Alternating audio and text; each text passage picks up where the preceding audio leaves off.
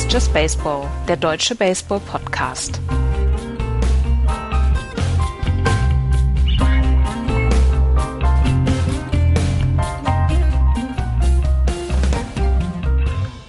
Just Baseball ist wieder da. Ein bisschen verspätet, aber auch wir sind manchmal sonntags nicht ganz so verfügbar, wie ihr, wie alle das gerne hätten. Und deswegen gibt es heute die etwas verspätete Ausgabe von Just Baseball. Herzlich willkommen. Herzlich willkommen auch an Florian. Hallo Florian. Moin. Axel ist nicht da. Der ist zu Tisch. Mal wieder. Also nicht so zu Tisch, aber er hat halt leider heute keine Zeit. Ich war letzte Woche beim Tennis. Ich habe tatsächlich keine Minute Baseball gesehen, bin aber halbwegs vorbereitet. Ich habe viel Giants geguckt ähm, und von dem Rest halt so nebenbei was mitbekommen. Ähm, das Schöne ist ja, man bekommt genug mit mittlerweile. Es ist ja nicht so, dass man in der Diaspora lebt und äh, die USA Today kaufen muss, in der dann nur die Ergebnisse drinstehen und wenn man Glück hat, ein paar Boxscores. Und wenn man und, und die und die Highlights per Videokassette darüber schicken muss, ne? Opa erzählt wieder vom Krieg. Ja, das äh, habe ich ja tatsächlich nie gemacht, weil ich das Geld immer für Zigaretten und Alkohol ausgegeben habe. Aber äh, ja, ich, ich glaube, wir haben uns irgendwann mal ein All-Star Game oder irgendein Best-of, haben wir, glaube ich, uns aus Amerika mal schicken lassen, ja. ja. Lass uns mal über die letzte Woche sprechen, weil es hat eine ganze Menge wieder gegeben. Und bevor wir mit den Ligen anfangen, möchte ich so, eine, so gerne eine Geschichte erzählen, die letzte Woche sich zugetragen hat, die ich heute gelesen habe. Ähm, die, die Staten Island Yankees und die Brooklyn Cyclones, die haben in der Short Season New York Penn League oder spielen dort. Die haben ihre ersten beiden Spiele oder für ihre ersten beiden Spiele 30 Innings gebraucht insgesamt. Das erste Inning oder das erste Spiel am Freitag hat 20 Innings gebraucht und drei Position Player mussten pitchen.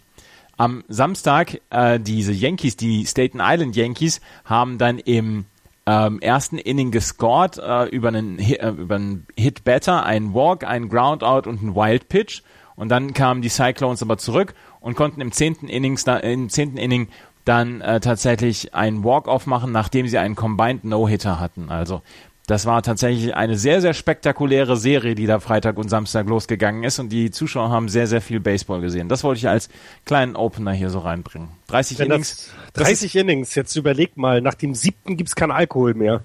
Ja. ja. Und noch eine andere Nachricht, die ich gelesen habe, ist, dass das, ähm, dass die Major League Baseball überlegt, ein Home Run Derby für Pitcher anzubieten. Tatsächlich ja, soll es so, so eine kleine. ja gar nicht machen. Wir wissen ja, wer gewinnt.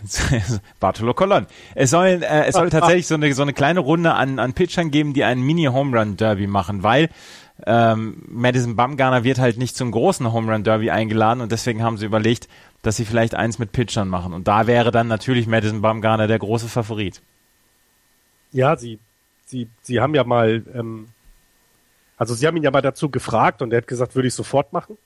Ähm, dann kam aber äh, äh, Bastaoni hatte dann äh, Bruce Bocci dazu befragt. Er hat gesagt, ja, das ist super, wenn er das will, dann soll er das machen. Naja. Dann war es aber so, dass äh, er nochmal nachgefragt hat, wie wär's denn, oder was passiert denn, wenn er sich verletzt? Und dann ruderte er etwas zurück.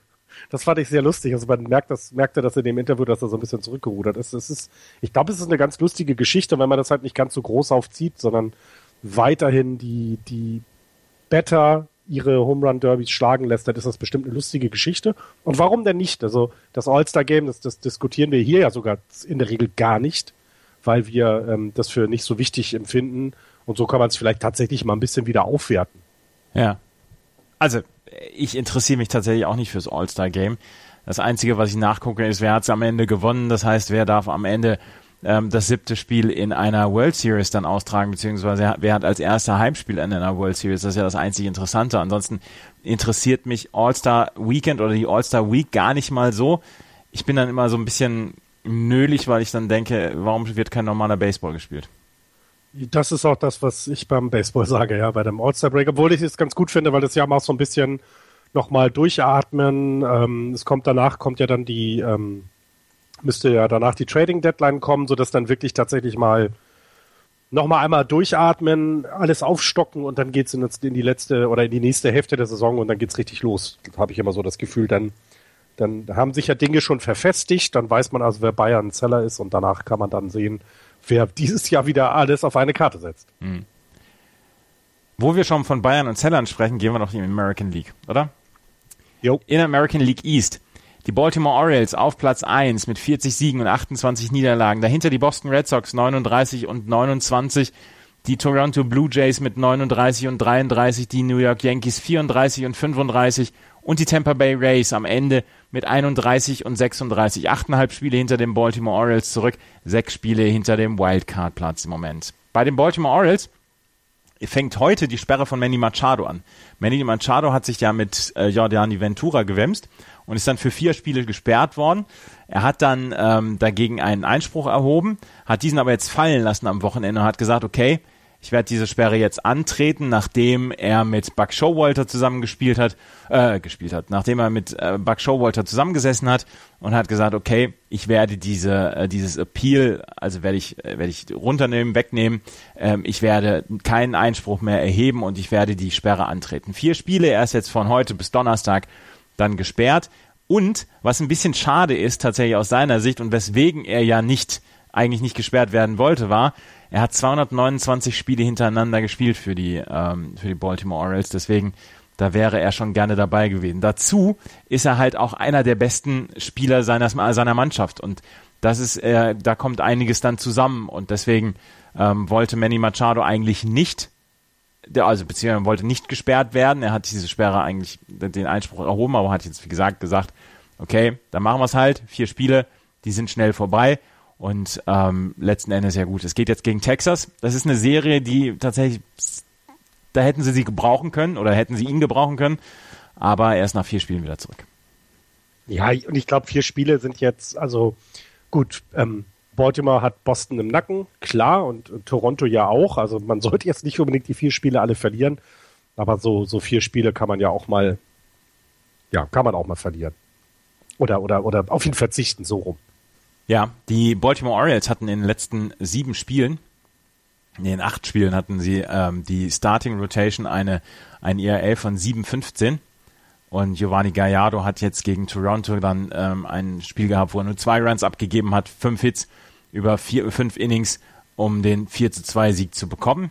Äh, Gallardo ist, hat immer noch einen 6,26er ERA. Ähm, er ist insgesamt mit, er hat insgesamt einen 10-4er Record gegen die American League East mit einem 3,64er ERA. Also solche Leute können die Baltimore Orioles nach wie vor brauchen. Und ähm, ja, das sind die Nachrichten, die ich zu den Baltimore Orioles habe. Manny Machado, um darauf nochmal zurückzukommen, war ein bisschen beleidigt, weil Giordani Ventura hat ja neun Spiele bekommen und das ist äh, dann zurückgenommen worden auf acht Spiele. Und das ist eigentlich nur noch ein Start, den äh, Giordani Ventura ja. fehlt. Und da sagt er, okay, das, da ist die Verhältnismäßigkeit nicht gegeben. Ich bin vier Spiele hintereinander gesperrt Giordani Ventura nur einen Start. Ähm, das ist zu wenig, beziehungsweise ist die Verhältnismäßigkeit nicht gut genug. Hat er, hat er auch recht, finde ich. Also ähm, Ventura hat sich nicht, also hat eine Sperre bekommen und sitzt davon nur ein Spiel ab. Das ist komisch. Also ich hätte es dann auch, es müssen ja nicht vier Starts sein, aber dann vielleicht zwei Starts aussetzen, wäre vielleicht adäquat ähnlich gewesen. So ist es einer und das ist ein bisschen sehr komisch. Mhm. Hast du noch sonst was zu den Baltimore Orioles? Nee. Die Boston Red Sox? Habe ich auch nichts zu. Können wir dann gleich zu Toronto? Na, die Boston Red Sox, da müssen wir ein bisschen drüber sprechen, weil die Boston Red Sox haben tatsächlich nach wie vor Pitching-Probleme. Ich habe am Freitag eine krasse Statistik gelesen. Die, äh, die Boston Red Sox, sobald sie weniger als vier Runs selber scoren, haben sie einen Rekord von vier Siegen und 20 Niederlagen in dieser Saison. Und das haben sie gestern, nachdem David Price diesen fantastischen Start hatte mit acht Innings und einem Run, den er nur abgegeben hat, haben sie es auf 25 hochgeholt. Mhm. Mhm. Das heißt, die Red Sox, den Red Sox bleibt überhaupt nichts anderes übrig, als weiter auf diesem Ball zu prügeln und ihn möglichst häufig aus dem, aus dem Stadion zu prügeln, weil ansonsten verlieren sie die Spiele. Mhm, ja, wenn du, also wenn ich mich zurückerinnere, ne, an die, an die Serie gegen die Giants, wo ich sie ja dann auch äh, zweimal gesehen habe, eben, ne, einmal 2-1 verloren die Tolle Giants, Serie ähm, damals übrigens. Da war, aber, ja. ja, ja, da war es halt eben, ne, dann ähm, da war es mal, da war es mal nicht so. Ja, doch, da war es ja so, genau. Da haben sie nur zwei, äh, ein Run gescored, verlieren und äh, kaum haben sie fünf Runs gescored, gewinnen sie. Also ja, das, das deutet sich an und wir haben ja schon oft darüber gesprochen. Und ich höre halt auch nicht so viel über die Boston Red Sox wie du, aber es müsste sich ja langsam mal so ein Bild ergeben, welcher Pitcher da noch im Fokus steht. Denn dass sie noch einen Starting Pitcher brauchen, glaube ich, da brauchen wir nicht so drüber diskutieren.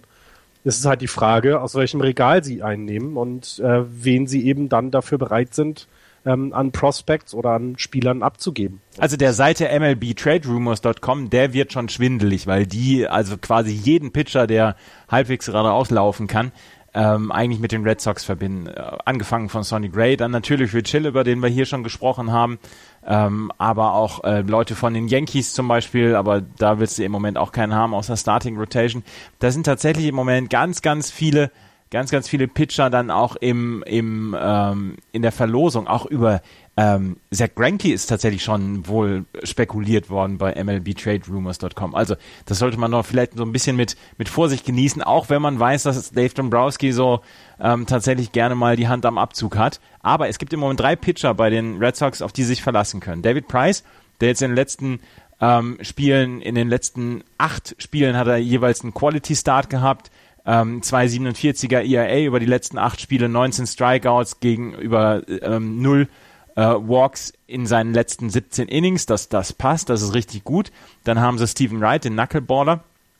Und dann haben sie mit Abstrichen und da komme ich, ach ja, Rick Porcello haben sie noch mit Abstrichen. Und dann ist jemand wie jemand, jemand wie Eduardo Rodriguez, der im Moment noch ähm, der im Moment noch tatsächlich ähm, seine Probleme hat, nachdem er von der DL runtergekommen ist. Und der fünfte Spot, ja, da wollen sie jetzt Clay Buckholz wieder auf den Mount zurückholen und mir schwant Furchtbares. Aber er hat im, er hat aus dem Bullpen hat er tatsächlich gute Leistung gebracht. Von daher, ja. Ich, also wie gesagt, es ist, ähm, sie müssen was tun. Das ist, glaube ich, klar. Und ähm, ich bin mal gespannt, was es dann wird. Also es, mir fällt da noch ein Name ein, Zach Wheeler, der aber eben aus, von Tommy John wiederkommt. Ähm, aber sonst ist, ähm, ja. Sie brauchen, glaube ich, jemanden, der kein Risiko darstellt, von, von dem man weiß, dass er sich relativ schnell akklimatisieren könnte. Und das kannst du mit Zach Wheeler einfach nicht. Dieses nee. Risiko, Risiko genau. kannst du mit Zach Wheeler einfach nicht eingehen. Deswegen glaube ich tatsächlich, dass es da noch einen größeren Trade geben wird zur Trade Deadline. Ähm, ich glaube persönlich nicht an Zach Greinke, weil das wäre tatsächlich. Das, ach, Quatsch, was machen das? Also dann würden die Arizona Diamondbacks ja zugeben, dass sie Scheiße gebaut haben. Also ja, sie, das geben sie ja schon zu. Das das ja, aber ich meine, Zach Greinke wird ja, der, der hat sich ja erholt. Also ist ja nicht so, dass, dass der jetzt weiter komplett, Moment, ja. komplett äh, abstinkt und, und jetzt muss ja vielleicht ein, zwei Verletzte oder ein Verletzter wiederkommen, nächstes Jahr noch mal ein paar Sachen machen, dann ist ja nicht die Frage, ob sie ähm, ob sie dann nochmal mit um die Playoffs spielen oder nicht. Also mhm. das, äh, der, der Vertrag läuft ja noch. Zach Cranky glaube ich einfach nicht. Also so Rich Hill könnte ich mir gut vorstellen. Ähm, ich bin, also man muss ja auch mal abwarten, was machen die Mets jetzt, kommen wir ja gleich nochmal zu. Ähm, und äh, dann, dann bin ich sehr, sehr gespannt, was die, was die Red Sox da machen. Mhm. Das sind die Boston Red Sox. Da habe ich noch einen, einen, ähm, Artikel über Christian Vasquez gelesen, der tatsächlich zuletzt ähm, seine, seine Schlagstärke komplett außen vor gelassen hat, der also wirklich ganz, ganz schlecht getroffen hat. Und jetzt hat er aber mit Chili Davis, dem Hitting Coach, wohl ein bisschen trainiert und jetzt geht's wohl langsam wieder. Ähm, ich habe noch eine Statistik zu ja, den bitte. Boston Red Sox. Ähm, Irgendwas David, Böses. David, nein, David Ortiz hat wie viel Steals, Stolen Bases dieses Jahr? Bisher? Zwei. Die letzten zwei Male, wo er zwei Steals ja, mindestens hatte, okay. waren 2007 und 2013. Ja, okay, alles klar. Und da ja. haben sie beides mal die World Series gewonnen. Aber der, der, den letzten Stil, den, den habe ich ja gesehen, weil natürlich geht sowas um die Welt, weil er ist jetzt ja nicht unbedingt für seine Schnelligkeit bekannt. Das musst du mit so einem Dampflokgeräusch musst du das untermalen im, im Ja, eigentlich, ja, man, vorhin das Lustige ist, die Kamera, also die, irgendwie haben die das nicht eingefangen. -mm. Also entweder war er zu schnell, das kann ich mir aber nicht vorstellen, oder aber sie haben einfach keine Kamera auf einen möglichen Stil gesetzt. Also genau. keine gesagt, hier, guck mal rüber, da könnte gleich was passieren, weil der eh nie eine genau, genau. Also und deswegen steht ja auch nie einer auf der Second Base, wenn David Ortiz auf der First Base steht. Ja, genau. Da steht ja nie einer drauf. Das äh, fand ich sehr, sehr lustig. Und dann nimmt er dieses, dieses, dieses Truckhorn, nimmt er dann, ö, ö, und dann geht's los. Hm? Hm? Ja, schön. Toronto musste José Bautista auf die 15 Lady L setzen. Er hat sich den großen Onkel gezerrt. Tatsächlich. Das tut weh, das tut weh. Ja. Hattest ja. du schon mal einen Krampf im Zeh? ja, natürlich, natürlich.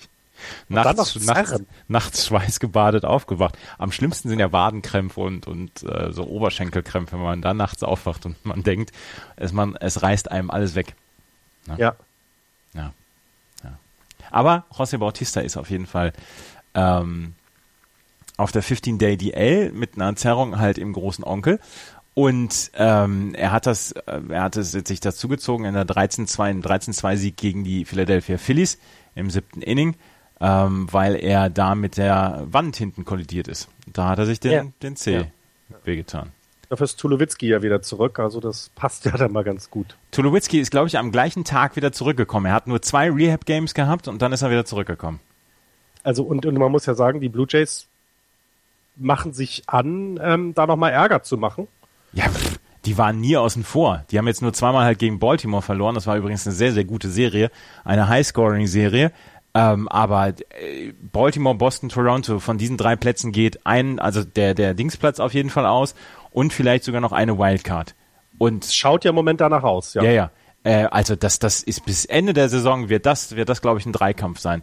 Obwohl ich das über die Chicago White Sox auch gesagt habe und ja, Ne? Naja, gut, du hast ja aber auch keine Ahnung, was die White Sox sagen. Nein, aber ja, gut, die, die White Sox hätten ja auch auf der, auf der Welle weiter schwimmen können, haben sie ja nicht getan. Aber ich, ich finde es halt, ähm, wenn man sich das halt jetzt aus dem letzten Jahr anguckt, ne, also die, die, ähm, die Division war ja nicht so gut. Jetzt stellen sie im Moment beide Wildcards. Das, ähm, ja, oder nee, eine Wildcard, aber die zweite ist nicht weit weg mit den Toronto Blue Jays. Das ist also, das ist schon dann wieder ein ganz anderer Schnack. Hm.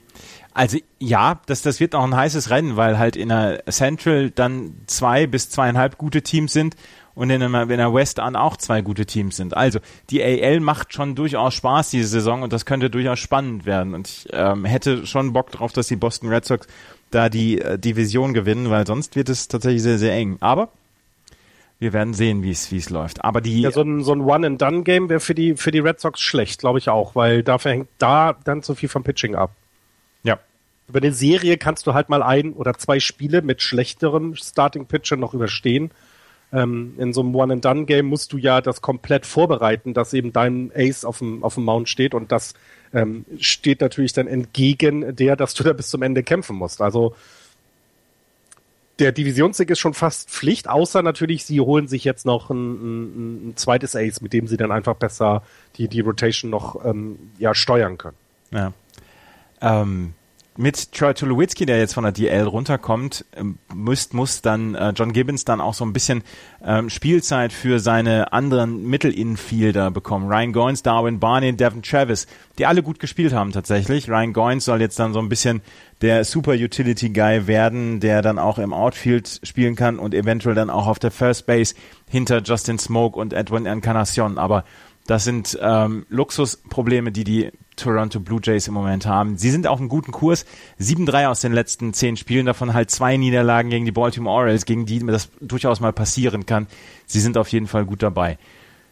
Bei den New York Yankees regt sich so ein bisschen ähm, die Trade, der Trade-Wille. Sie sind sechseinhalb Spiele hinter den, Bos äh, hinter den Baltimore Orioles zurück, vier Spiele hinter dem Wildcard-Platz sie sind im Moment so ein bisschen das personifizierte Mittelmaß tatsächlich. Und es gibt wohl schon die ersten Überlegungen, was passiert mit Aroldis Chapman und Andrew Miller. Und vielleicht auch Carlos Beltran, weil der diese Saison tatsächlich sehr, sehr gut spielt. Ähm, ja. Ich würde, ich würde mich totlachen, wenn die Giants Carlos Beltran wiederholen, weil die brauchen ja noch einen Outfielder dann. Aber naja. Das, ich hoffe, das wiederholt sich. Geschichte wiederholt sich hoffentlich nicht. Nicht? Möchtest du ja nicht zurück? Nein, der dafür, also das ist so, ne, das, das, wie Sex mit der Ex, das geht immer schief. Also das muss nicht sein. Weißt du da mehr? Nein, aber ja, der war ja schon mal Man da. Man sagt das ja so, ne? Jetzt, das, nee, aber er war ja schon mal da. Also ähm, und ihn dann noch mal holen, dann weiß ich nicht. Ähm, ich, ich, ich hoffe, sie tun es nicht, aber es ist natürlich etwas, womit die, die Yankees ähm, überlegen können, noch zu handeln. Und ähm, ich würde sie aber eigentlich nicht als Buyer sehen, sondern eher nee. als Seller. Und ja, ja. Und das, das überrascht mich ja dann tatsächlich, beziehungsweise ähm, da bin ich ja sehr gespannt, nachdem sie sich dieses super Bullpen jetzt auf die Beine gestellt haben mit Andrew Miller, mit Aroldis Chapman und Dylan Betances, was sie jetzt damit machen, weil ähm, tatsächlich, wenn man sich ihre Statistiken als Team anguckt, sie sind Zehnter im Average in der American League, sie sind Zehnter in den Runs, sie sind Elfter zum Beispiel in der Home Run Statistik, sie sind, ähm, ich muss mal gerade gucken, wie viele Hits sie im Moment haben, sind sie auf Platz 14 mit nur 566. Das heißt, da gibt es keine Anzeichen, dass man sagen kann, die erholen sich und, und das wird schon wieder, die haben im Moment nur ein bisschen Pech. Nein, sie sind tatsächlich im Moment Mittelmaß. Und ähm, das könnte, das könnte sein, dass sie dann wirklich einen von beiden, also Betanzis, ah Quatsch, äh, Orange Chapman oder Andrew Miller tatsächlich auf den, auf den Markt werfen. Und dann wird es ein Wettbieten geben. Weil das sind einfach zwei so krass gute äh, Relief-Pitcher, die, glaube ich, fast jeder haben möchte. Ja, ja, ich glaube, damit kannst du tatsächlich viel äh, auf dem Trademark noch bekommen, ja. Ne? Wen man aber auch bei den, bei den Yankees lobend erwähnen muss, ist ja CC Sabathia, der ja. im Moment wirklich, ähm, ja, mit dem 0,82er Era in den letzten sieben Starts, das kann man, äh, äh, das, das, das kann man, das, das kann man mal anzeigen, ja. Ja, ich habe gestern auch noch einen Artikel darüber gelesen, dass man ähm, Masahiro Tanaka nicht wie ein Ace respektiert. Also ihn sollte man tatsächlich mehr herausstellen, weil er alle fünf Tage gute Arbeit abliefert. Das geht allerdings so ein ganz kleines bisschen unter in den Job der anderen. Aber das ist doch, das ist doch, aber das musste er doch wissen. Du bist da in New York. Du bist da nicht äh, in, in Cleveland, wo du als Top Ace äh, auf, auf Händen durch die Stadt getragen wirst, sondern du bist so New York. Und wenn du nicht besser als Babe Ruth bist, dann spricht keiner über dich. Oder als Derek Jeter. Also geh mal in das Yankee Stadium, das ist alles Babe und Jeter. Mehr gibt's da nicht. Und jeder Spieler, der dorthin kommt, muss sich an denen messen. Und dann ist Tanaka, der eine wirklich gute Saison ja pitcht und den man, auf den sie sich ja auch wieder verlassen können, ist dann halt eben nur eine kleine Nummer bei den Yankees. Die haben 27 Meisterschaften. Was will denn der Tanaka da? Also das ist ja immer so ein bisschen das, was, was bei New York jedem klar sein muss, wenn man zu diesem Team wechselt. Und ähm, dass er sich da jetzt ein bisschen unter Wert verkauft fühlt, ja, das ist verständlich, aber frag mal Matt Harvey. Also Tja. Ich weiß nicht, das ist, äh, die Geschichten schreiben halt dann andere und die kannst du erst schreiben, wenn du es schaffst, keine Ahnung, 20 Siege und ein ERA unter 1. Dann äh, hatte ich die Post auch auf der Titelseite. Das ist ja schon noch so ein bisschen überheblich, was die, äh, was die Yankees da machen, ihre Fans, ne? Äh, also ich, ich meine jetzt, wir, wir, wir reden hier über die New York Yankees. Und die New York Yankees werden, ja. keine Ahnung, von den nächsten zehn World Series wahrscheinlich wieder trotzdem zwei gewinnen. Weil sie immer zu den besten Teams gehören. Sie hatten eine lange Zeit, wo das nicht so war. Dann kamen die 90er, da haben sie ja ordentlich aufgeholt, was die Titel angeht und waren auch teilweise ja dann sehr dominant. Ähm, und es ist, New York ist der größte Markt in Amerika. Und du kannst es dir auch dort leisten, einfach ein teures Team zu haben, weil die Leute kommen. Ich meine, wie viele Menschen auf der Welt laufen mit einem NY-Cap rum? Aber das nur weil es nirgendwo anders was gibt oder beziehungsweise. Ja, aber das ist es doch. Das ist doch egal. Das ist doch wurscht. Das die, ist doch demjenigen, der so ein Cap trägt, egal. Und den Yankees noch mal gerade noch mehr, ob es denen egal ist. Sie die, sind halt das, sie sind mit die größte Marke der Welt. Ich habe, es gab da mal so eine Statistik. Ich glaube, es ist tatsächlich Real, Barca und dann die Yankees irgendwie so. Wenn du das sportübergreifend Wahrscheinlich. Siehst. Das, das ist halt so und, und es ist schade, dass seine Leistungen nicht so gewürdigt werden, wie er es vielleicht verdient hat. Ne? Er hat jetzt ein ERA von 2,91. Ähm, wie gesagt, in den letzten sieben Starts äh, hat äh, Sebastian ein bisschen besseren ERA gehabt mit 0,84. Das ist schon ziemlich gut, aber auf ihn können sie sich ja auch verlassen. Zwei Innings, äh, 92 Innings pitched in 14 Starts. Das sind ja knapp über sieben sechs, sechseinhalb. Also das ist alles okay, das ist super. Und, also ähm, der, wie CC Sabathia zurückgekommen ist, ist super. Wie gesagt, auch Tanaka ist, ist in Ordnung, aber nach wie vor haben sie den äh, viertschlechtesten ERA, Gesamt-ERA in der American League und das Bullpen-Pitching ist tatsächlich gut, deswegen äh, müssen sie im Starting-Pitching was machen, aber sie hätten jemanden auch auf der Farm, Luis Severino, der in seinen letzten drei Starts mit Scranton, Wilkes Barr äh, ein 3,24er ERA in den letzten drei Starts hatte. Das sind gute, solide Nummern, aber Joe Girardi hat gesagt, er möchte den Jungen noch nicht wieder zurück nach oben holen, weil er sagt, ähm, er möchte noch, er möchte noch sehen, dass Severino an seinem Fastball Command arbeitet, also an der ähm, an, tatsächlich an der Steuerung seines Fastballs und an der Platzierung seines Fastballs und da wird wohl noch ein bisschen Arbeit hingehören und deswegen will er Luis Severino noch nicht zurückholen. Aber es gibt tatsächlich auch noch gute Nachrichten von der DL. Mark Teixeira ist auf einem guten Weg zurück. Er hat Ähm, letzten Samstag hat er ähm, trainiert, hat, die, hat, hat diesen Base Run gemacht und das hat er ohne Schmerzen geschafft. Und wenn seine, wenn seine Knieprobleme bis dahin nicht wieder auftauchen, wird er sich dann jetzt ähm, in die AAA begeben für Rehab Assignment. Und dann soll er, wenn das alles gut läuft, am Freitag wieder gegen die Twins dann aufs, ähm, auf die Platte kommen, zurückkommen. Mark Teixeira. Wobei das ja jetzt auch nicht unbedingt eine nee. Riesennummer bisher dieses Jahr war, aber du hast es ja schon mehrfach gesagt, die Yankees sind halt im Moment Mittelmaß. Das, damit müssen sie sich im Moment zurechtfinden. Das wird sich auch wieder ändern. Äh, dafür sind es halt die Yankees. Ähm, und ja, das schauen wir mal weiter, dann wen sie dann alles abgeben werden. Da bin ich auch sehr gespannt. Ja. ja. Und dann habe ich noch eine Geschichte zu den Tampa Bay Rays. Die Tampa Bay Rays haben ähm, ihre letzte Woche ihre jährliche Pride Night gehabt. In da waren die Giants zu Gast. Genau. Tropicana Field. Und da haben sie diesen, ähm, diese Nacht, diese Pride Night, haben sie ähm, dem, dem Attentat von Orlando, also haben sie ihm nicht gehuldigt, sondern haben ihm gedacht und haben dann ihre Tickets für 5 Dollar gegeben oder rausgegeben und haben gesagt, okay, das machen wir in Gedenken an die Opfer dieses, ähm, dieses Massenmordes in Orlando in der Bar. Und ähm, die Tickets sind, wie gesagt, für 5 Dollar rausgegangen. Und es war tatsächlich seit, ich glaube, zehn Jahren der erste Sellout für die ähm, Tampa Bay Rays. Und es war ein wohl sehr, sehr schöner Abend. Das war eine sehr schöne Idee von den Tampa Bay Rays. Und sie haben ähm, sämtliche Einnahmen dann einem, einem Fund, einem, einer Spenden- oder Spendenorganisation zugewandt und ähm, ja, waren wohl alle sehr, sehr schön und hatten einen sehr äh, ergreifenden Abend tatsächlich. Ja, also ich habe das ja gesehen, weil die Giants eben zu Gast waren im Tropicana Field und es war tatsächlich ähm, sehr gut, also sehr gut gemacht. Das war auch nicht, ähm, wie soll man sagen, es war sehr würdevoll, sagen wir ja, es mal so. Genau. Ähm, es war eben nicht irgendwie eine, eine, eine, eine Showveranstaltung, so, guck mal, wie toll wir sind, sondern es war sehr würdevoll. Es gab eine Schweigeminute und ähm, wie gesagt, die, die Fans liefen eben mit dem Pride-T-Shirt äh, rum, also mit dem Regenbogen drauf und auch die, die Caps waren besonders. Die Spieler hatten es zum Warm-up an, also das sind alles Sachen, die wirklich ähm, die, die sehr gut angekommen sind und, und ich meine, das, ich meine, das Geld ist ja dann auch, da, wenn man sich überlegt, jeder hat fünf Dollar äh, bezahlt, Sellouts sind knapp über 40.000, irgendwie 42.000 waren da. Das ist dann ja auch mal wieder ein bisschen Kohle, was dann für solchen, ähm, für, für soziale Zwecke dann entsprechend gut eingesetzt werden kann. Eine sehr, sehr, sehr schöne Aktion ähm, mit, es waren ja We Are Orlando T-Shirts und das Orlando genau. eben in Regenbogenfarben ähm, ich würde mich freuen, wenn man das halt dann auch häufiger noch sieht und wenn die Leute eben nicht nur so ein T-Shirt tragen, sondern dann auch entsprechend ähm, das, äh, äh, äh, wie soll man sagen, also diesen Gedanken weitertragen, ähm, dass, dass es eben egal ist, wer oder was du bist. Äh, Hauptsache du guckst Baseball. Ja. Und damit gehen wir in die AL Central. Dort führen nämlich die Cleveland Indians mit 38 Siegen und 30 Niederlagen. Dahinter die Kansas City Royals 38, 31, dahinter die Detroit Tigers 34, 35 abgestürzt. Aber sowas von sind die Chicago White Sox in den letzten drei, vier Wochen sind jetzt bei 33 Siegen und 36 Niederlagen und die Minnesota Twins bei 21 und 48. Und bevor wir über alle anderen Teams sprechen, möchte ich über Max Kepler sprechen.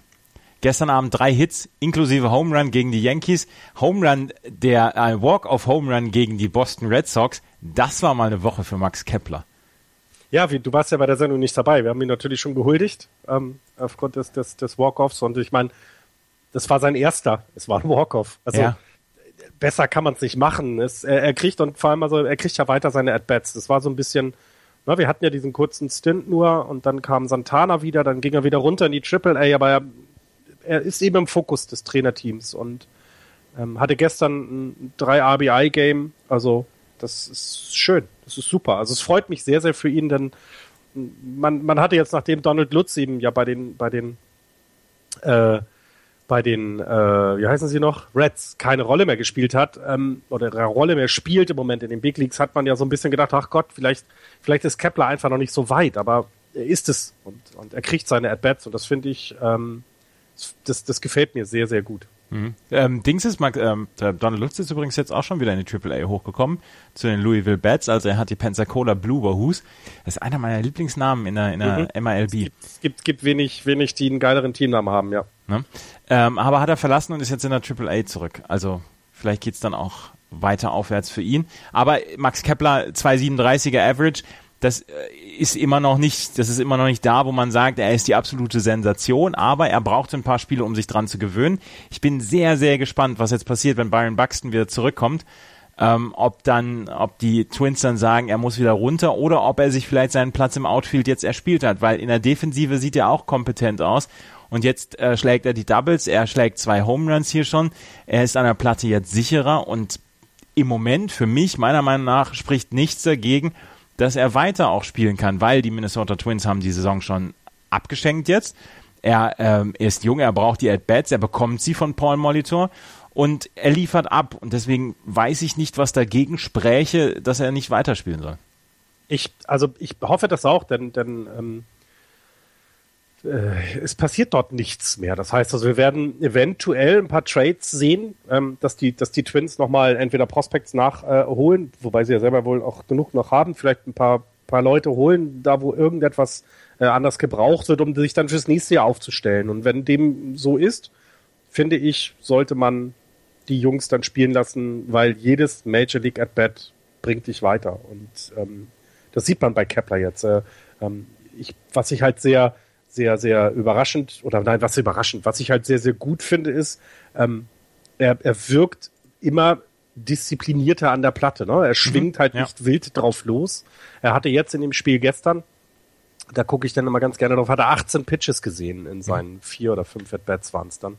Ähm, das bedeutet also, sie müssen auch an, also sie müssen arbeiten. Ne? Genau. Sie, er, er, und er hat auch die Geduld, auf, auf den Ball zu warten, der dann für ihn bestimmt ist oder der für sein Bett bestimmt ist. Das, ähm, das finde ich ist wichtig und das lernst du halt eben nur in den Big Leagues. Es ist eben ein Unterschied, ob du mit 89 Meilen oder mit 93 Meilen Fastball äh, mitten auf die Platte bekommst. Deinen Schwung musst du dann in den Big Leagues eben an die etwas höheren Geschwindigkeiten anpassen und das, diese Chance bekommt er. Es gibt ja durchaus Trade-Gerüchte um die Minnesota Twins, um zum Beispiel Irvin Santana, um Ricky Nolasco ähm, als Pitcher, um vielleicht beim, beim Hitting Trevor Plouffe ähm, zu, äh, zu sagen, da gibt es ja tatsächlich Leute, die eventuell noch getradet werden. Aber ich kann mir im Moment nicht vorstellen, dass Max Kepler in irgendeinem Trade-Package dabei ist, weil ich glaube, dass die Twins von ihm sehr, sehr überzeugt sind und ähm, also ich verfolge ja so ein bisschen die Minnesota Twins Beatwriter dann ja auch auf Twitter und die sind schon sehr, sehr angetan von ihm. Also wir werden das, äh, wir werden das verfolgen in den nächsten Wochen und Monaten und natürlich verfolgen, ähm, weil er im Moment der einzige deutsche Spieler ist in der Big League und der erste deutsche Spieler, der tatsächlich auch in Deutschland ähm, aufgewachsen ist oder geboren worden ist ähm, und in Deutschland ausgebildet worden ist. Und von daher, das werden wir natürlich beobachten in den nächsten Wochen und Monaten und wir werden natürlich auch beobachten, was Donald Lutz macht. Jetzt wieder zurück in der Triple A bei den äh, Louisville Bats. Und damit kommen wir zu den anderen Mannschaften und wir müssen über die Chicago White Sox sprechen. Und eigentlich bräuchten wir jetzt, eigentlich bräuchten wir jetzt diese Musik des Undertakers beim, beim Wrestling. ja, also ich meine, wir hatten es schon angesprochen, als sie noch über 500 waren. Ich weiß nicht, das muss ja so Anfang Mai gewesen sein, Mitte Mai, ähm, dass das auf sehr fragilem Gebilde alles aufgebaut ist und das sieht man jetzt. Das ähm, ist schade, also finde ich, weil es äh, hätte so ein bisschen ähm, also die da oben äh, äh, zu wissen mit den Indians und den Royals und den Tigers, das, das hätte schon Spaß gemacht. Ähm, Im Moment sieht es ja noch nicht mal so aus, als wenn die Wildcard noch in Reichweite ist. Vielleicht kriegen sie sich wieder ein bisschen ein und, und haben halt den Juli dann positiv. Ähm, das das wäre natürlich ganz nett, weil die Geschichte ja schon schön anfing und man ja äh, der Hawk ja schon von einer äh, Subway Series äh, Norden gegen Süden geträumt hat. Das ist ihm jetzt so ein bisschen auf die Füße gefallen. Sie haben ja für James Shields getradet und James Shields hat in seinen ersten drei Starts für die Chicago White Sox 22 Runs erlaubt. Es ja, er war ein, ja auch nicht gut drauf, als sie ihn geholt haben. Das muss gibt, man ja dazu sagen. Es gibt, es gibt zwei, es gibt, also der, der Rekord ist zwei Runs mehr, also 24 Runs in den ersten drei Spielen für ein neues Team. Und das ist Sam Page ähm, gelungen. 1939, dessen Karriere, dessen insgesamt ähm, Karriere in der MLB hat damals auch nur vier Starts gedauert. Und drei davon hat er, wie gesagt, mit 24 Runs gehabt. Und Shields hat ja vorher noch einen Start gehabt für die ähm, San Diego Padres.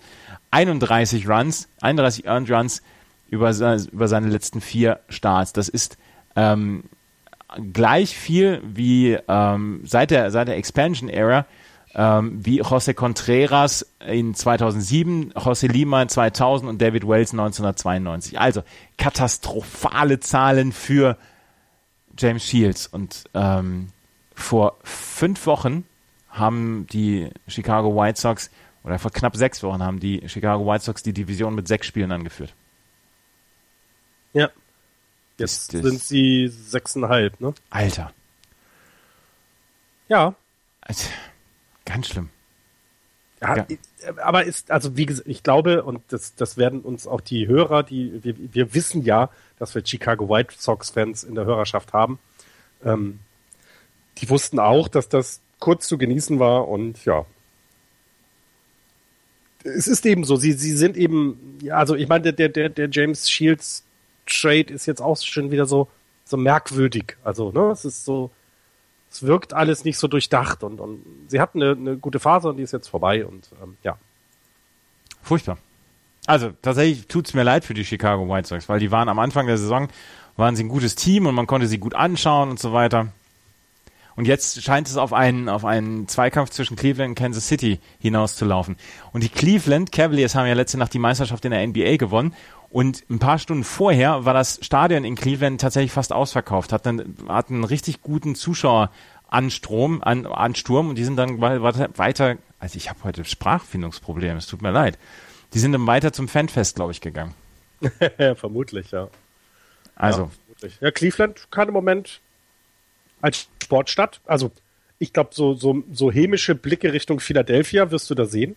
Ähm, so, und, und ich meine, können sich ja freuen. Cleveland hatte halt auch im Moment dieses, dieses dreiköpfige Monster an Pitchern mit ähm, Carlos Carrasco, Danny Salazar und Cole Kluber. Und die drei sind halt im Moment gut für drei aus fünf Siegen, alle fünf Tage.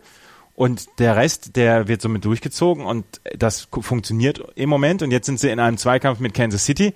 Mit Kansas City würde ich mich allerdings ungern in einem Zweikampf bewegen, weil die sind schon sehr, sehr gut. Und die haben eine unglaubliche Heim Heimstärke. 25 Siege zu Hause, acht Niederlagen nur. Ja, und es ist, die sind eben auch erprobt. Also sie wissen, was es bedeutet, ähm, dann auch weiterzugehen und, und diese Pace zu halten. Ich glaube, das ist auch so ein bisschen das, was bei Cleveland jetzt eben noch, noch ansteht. Bisher hatten sie noch keinen Hänger. Der kann immer mal kommen, das wissen wir. Also gerade August ist dann, wenn, wenn die Tage so lang sind, es so lange hell ist, dann, ja, hm, wird dann wird's dann immer schwieriger morgens äh, aus dem aus dem Bett zu kommen und den den Schläger in die Hand zu nehmen. Ähm, das wird Cleveland auch noch bekommen. Kansas City kennt das aber, die sind eben, die haben das Ganze schon bis zum Ende durchgespielt und ich, ich würde ungern die als Verfolger haben. Äh, äh, da, da wäre mir Detroit lieber, wo du dann eben wieder so ein bisschen anders einschätzen kannst. Mhm. Aber Kansas City ist auf einem guten Weg, ähm, ist nach dem etwas stockenden ersten beiden Monaten sind sie jetzt voll in der Spur 8-2 aus den letzten 10, ähm, haben sich auch etwas abgesetzt eben von Detroit und von, äh, äh, von den White Sox. Das heißt, die müssen sich da auch nicht mehr drum kümmern. Es geht jetzt wirklich voll den Run auf Cleveland und, und, und das wird dann, das wäre dann spannende Serien.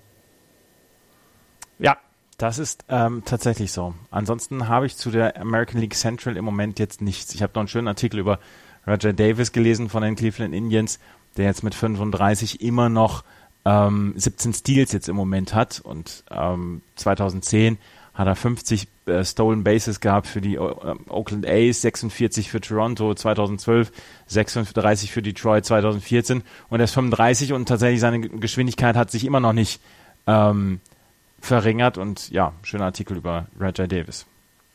Ich habe sonst über die, die Central hatte ich nichts.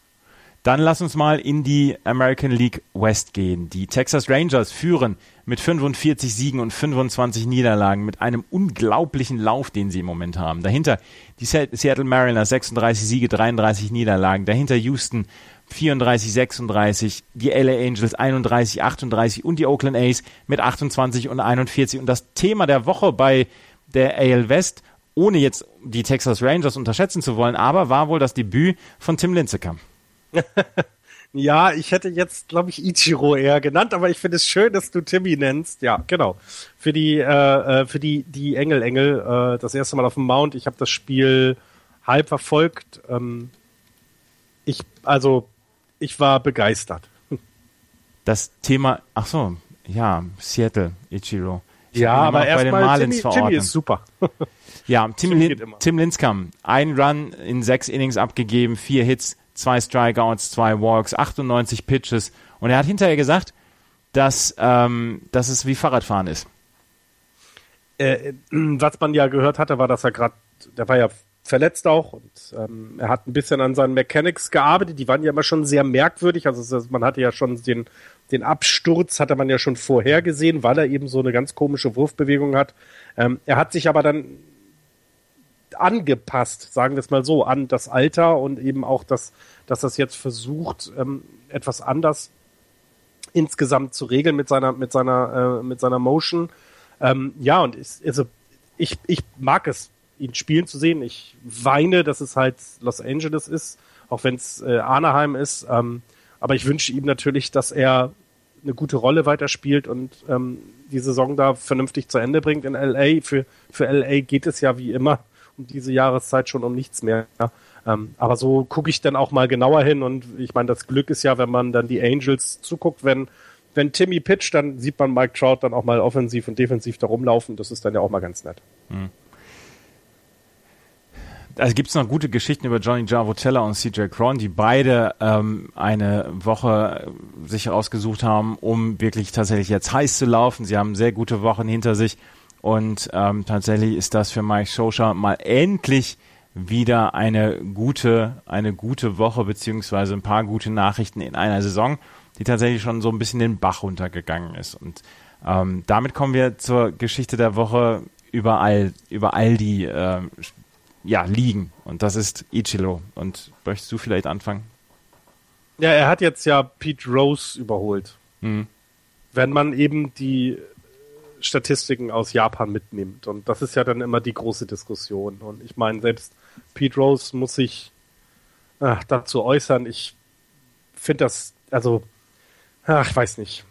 Pete Rose hat gefragt, ob man nicht seine Minor League Hits dann noch zu seinem äh, Hitting Record dazu zählen könnte, weil ja Ichiro auch seine ähm, japanischen Hits dazu gewertet werden.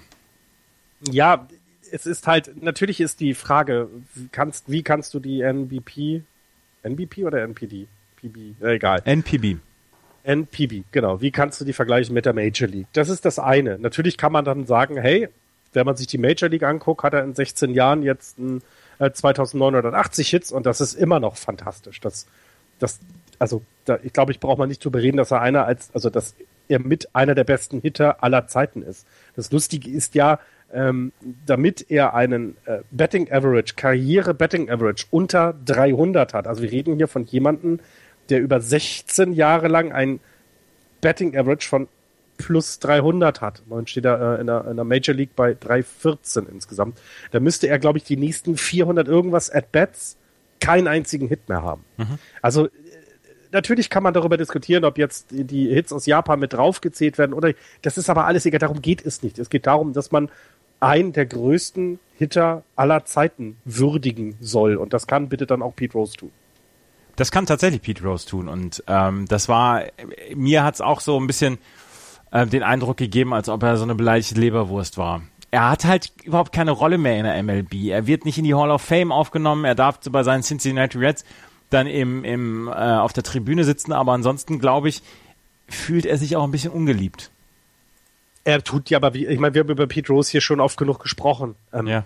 Er tut aber auch nichts. Also äh, solche, sich dazu überhaupt zu äußern. Also es ist, es tut mir total leid. Das ist, warum kann er sich nicht hinstellen und sagen, Alter, das ist einer der geilsten Hitter, die jemals in der MLB gespielt haben.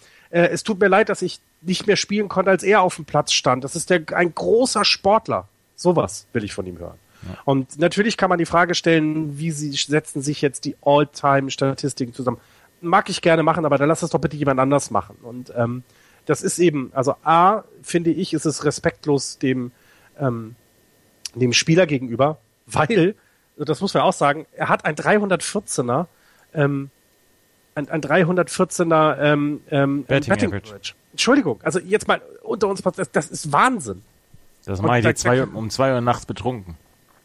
Ja, und deswegen, also es tut mir leid. Es, es, äh, das mag ich von ihm nicht. Und ähm, ja, also Ichiro ist jetzt Nummer 73 All-Time, wenn man das mal vergleicht. Ähm, MLB-Stats, ne? Also.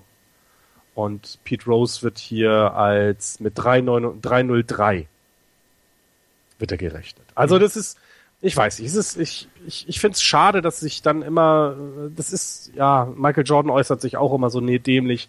Es gibt halt Leute, die es nicht auf die Reihe kriegen, ähm, ja, das einfach mal die Klappe zu halten und, und vor allem eben jemanden wie Ichiro einfach diese Karriere, diese wahnsinnig tolle Karriere zu loben. Das, äh, ja. Und Rekorde sind dazu da, gebrochen zu werden. Von daher, ähm, ich ziehe den Hut vor Ichiro, der seinen 4257. Hit hatte und damit auf der All-Time-Liste an Hits auf der Nummer 1 steht. Und jetzt hören wir auf zu diskutieren, ob seine japanischen Hits damit zugehören oder nicht.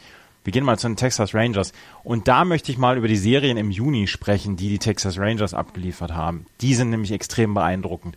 Gegen die Mariners ähm, gesweept Anfang Juni. Danach eine 3-1-Serie gegen die Houston Astros gehabt. Danach eine 2-1-Serie wieder gegen die Mariners. Danach eine 3-1-Serie gegen die Oakland A's. Und dann, was mich am meisten beeindruckt hat, dieses Wochenende, ein Sweep gegen die St. Louis Cardinals. Gegen gute St. Louis Cardinals haben ähm, die, die Texas Rangers dreimal gewonnen. Sie sind im Moment das Team der Stunde. Sie sind bei 20 Spielen über 500 und das, obwohl Prince Fielder, Fielder immer noch auf der äh, Mendoza-Line rumäumelt. 200er Betting Average, 269er OBP. Er kann noch nichts dazu beitragen und trotzdem gewinnen die Texas Rangers jedes Spiel. Ja, und ähm, na, vor zwei Jahren hast du immer vorgelesen, die, die Verletztenliste. Und das ist natürlich etwas, was jetzt nicht da ist. Ähm, sie haben eben das Glück, dass alle gesund sind oder viele gesund sind.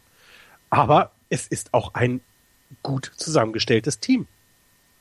Also es ist ja jetzt nicht so, dass sie einen Spieler haben, der alles rausreißt. Das ist hier nicht so. Sondern es ist ein verdammt gut zusammengestelltes Team, das es sich erlauben kann, so jemanden mit den Leistungen wie Prince Fielder mitzuziehen. Und das finde, davor muss ich meinen, ich mag die Texas Rangers nicht, ich habe keine Ahnung warum, ich finde die irgendwie George nicht so tolle. Club. Ja, so ein bisschen ist es wahrscheinlich das, aber das ist ja vorbei. Aber es ist eben, ich weiß nicht, und, sie sind aber super zusammengestellt, sie machen das alles klasse.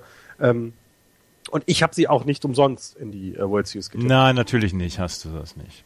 Ich Col hab die. Ich ja, ich weiß, ich weiß. Und ich habe ich hab in der Vorschau gesagt, Mensch, das ist kein schlechter Tipp.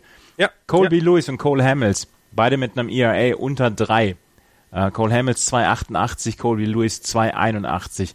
Dazu haben sie mit Dyson einen Relief-Pitcher, der allerdings ähm, schon 37 Einsätze hatte in dieser Saison. Sam Dyson, ähm, der tatsächlich schon 37, nee, 35 ein Drittel Innings hat.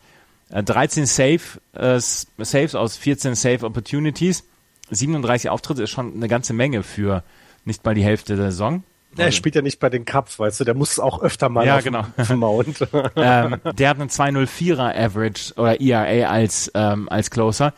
Das läuft im Moment richtig gut. Den einzigen, den sie durchziehen müssen, ist äh, Doug Holland, der einen 514er ERA hat. Und ansonsten im Hitting funktioniert halt, wie gesagt, trotz ähm, trotz Prince Fielder funktioniert es. Ian Desmond mit dem 309er Average ist sehr, sehr gut. Dann Mazzara mit dem 293er ähm, Average ist sehr gut. Elvis Andrews mit dem 283er. Adrian Belcher 278er, der schon ähm, 42 RBI reingebracht hat. Ian Desmond mit 45 RBI. Also das ist im Moment wie ein gut geöltes Uhrwerk. Und ich bin sehr gespannt, wie die Texas Rangers das weitermachen können, weil dieses, die Mannschaften, gegen die sie gespielt haben im Juni, das war kein Fallobst. Deswegen, ähm, ja, Hut ab.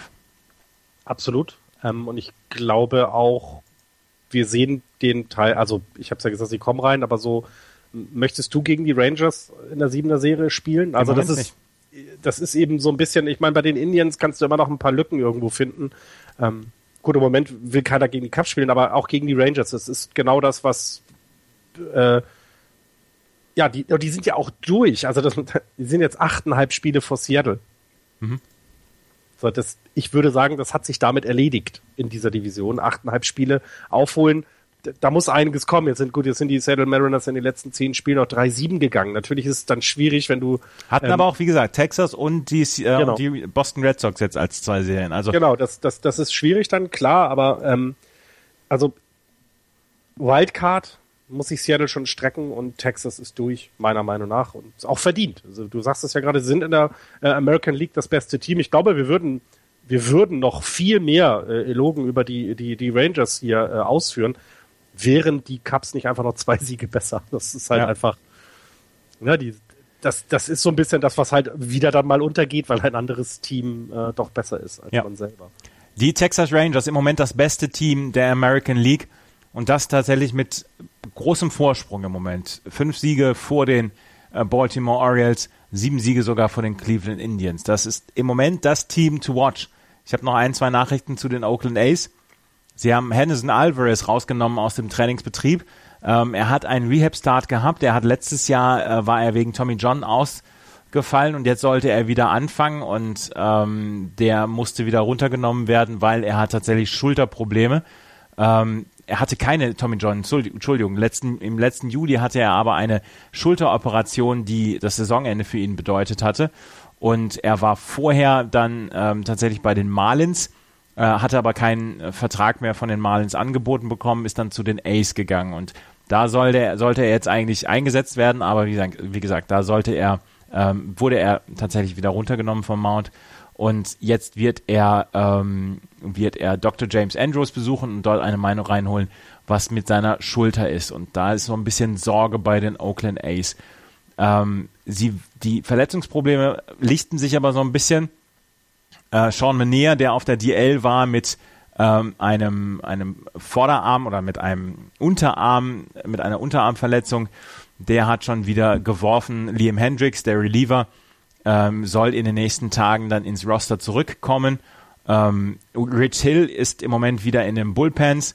Ähm, das könnte sein, also dass sie innerhalb von nächsten Tagen dann zwei Starter zurückbekommen und vielleicht sogar einen Reliever. Und auch Outfielder Josh Reddick, der auf der DL war, soll wieder rund, rund also soll wieder hochkommen in die äh, Major League Ende der Woche.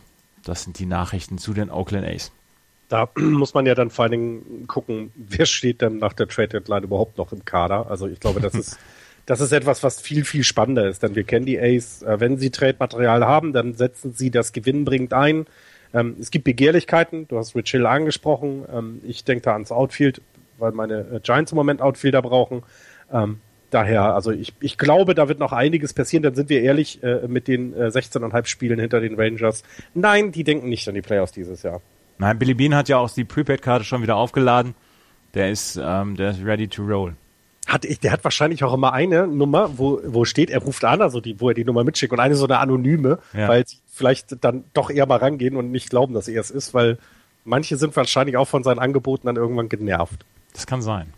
Aber die ähm, Oakland A's, auch die Relief-Pitcher, sorgen im Moment für Interesse bei anderen Mannschaften, zum Beispiel Sean Doolittle auch. Ja, ja, eben, klar. Und ich, ich glaube auch, dass du, dass du, dass du, das ist mit eines der Teams, die äh, sehr viel Bewegung haben werden. Ähm, so ein bisschen neben den Yankees, glaube ich, dass da äh, auch im, was die Qualität angeht, also jetzt nicht die Quantität, sondern vor allem die Qualität der Spieler, die abgegeben werden. Da sollte man auf die Ace achten, ja. Wir sind on pace, unter zwei Stunden zu bleiben, Florian. Dann gehen wir in die National League. Da In- redest du ja nicht so gerne drüber. Deswegen sind wir in 30 Minuten jetzt auch durch hier.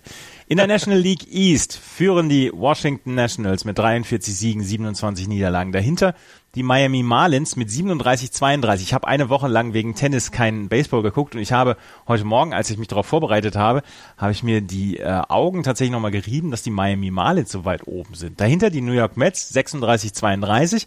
Die Philadelphia Phillies in gewohnten Umgebungen wieder mit 30 Siegen und 40 Niederlagen und am Ende die Atlanta Braves mit 23 und 46. Und die Washington National, ähm, die sind im Moment richtig, richtig gut drauf, aber weil sie eine ausgeglichene Leistung bringen und nicht, weil einer vorne weggeht, der, der den überragenden Spieler gibt, oder?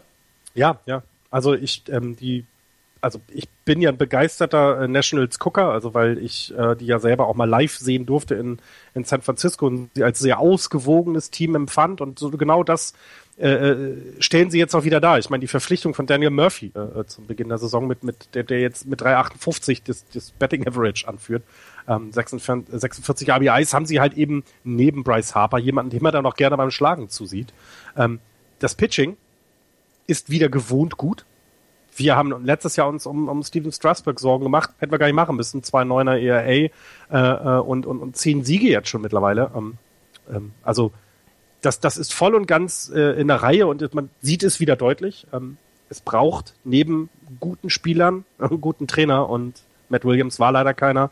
Dusty Baker ist einer. Dusty Baker scheint ein Riesentyp zu sein. Also die, die Leute, sein, ja. dieses, dieses, ähm, du hast das Gefühl, dass das Clubhaus in, bei, in, in Washington tatsächlich wieder besser zusammenkommt. Man erträgt sogar jemanden wie Jonathan Peppelborn, der jetzt, glaube ich, auf der DL ist, ne? Ich glaube, er ist auf der DL. Ich guck's nach, während du ein bisschen weiter redest über. Ja, also Dusty Baker kenne ich ja nun auch aus der Zeit bei den Giants und das ist immer jemand gewesen, also ah, ich hätte gerne mich mal mit ihm zusammengesetzt und neben Baseball auch übers Leben geredet. Irgendwie wirkte der so, dass du mit dem dich einfach auf einen, Schluck Bier zusammensetzen kannst und, und, und ein bisschen schnacken kannst. Und, und er hat eben, ähm, das muss man jetzt auch so sagen, er hat eben so einen schwierigen Charakter wie Barry Bonds managen müssen.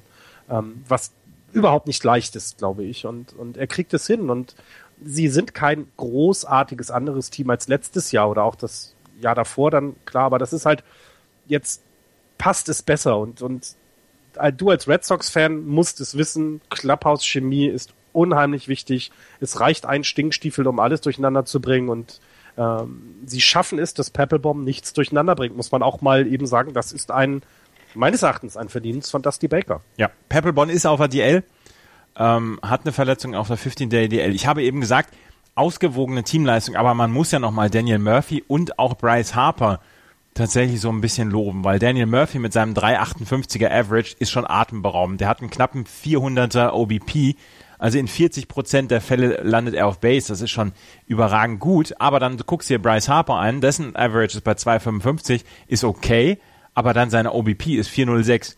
Der kriegt halt, der kriegt halt 1000 Intentional Walks. Das ist genau das. Also das ist ja ähm 57 Walks hat er schon bekommen. Ja, ich, ich, ich kann mich an die Saison erinnern. Ich glaube, als Barry Bonds die die 70 Homeruns da geschlagen hatte oder eine davor oder danach, ähm, da hatte er über keine Ahnung, also über 100 äh, Intentional Walks nachher. Er kriegt halt einfach keine Pitches mehr, weil sie wissen, ja.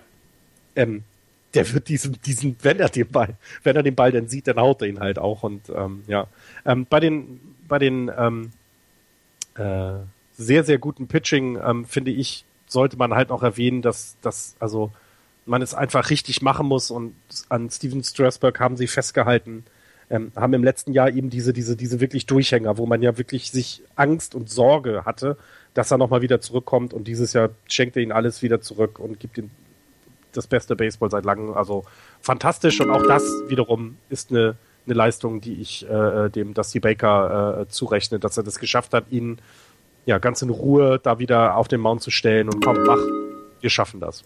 Entschuldigung, wenn es da Geräusche im Hintergrund gegeben hat. Heute Nacht äh, spielen übrigens die ähm, Nationals gegen die äh, Dodgers. Ähm, und das heißt, dass der 10-0 Steven Strasburg gegen den 10-1 Clayton Kershaw spielen.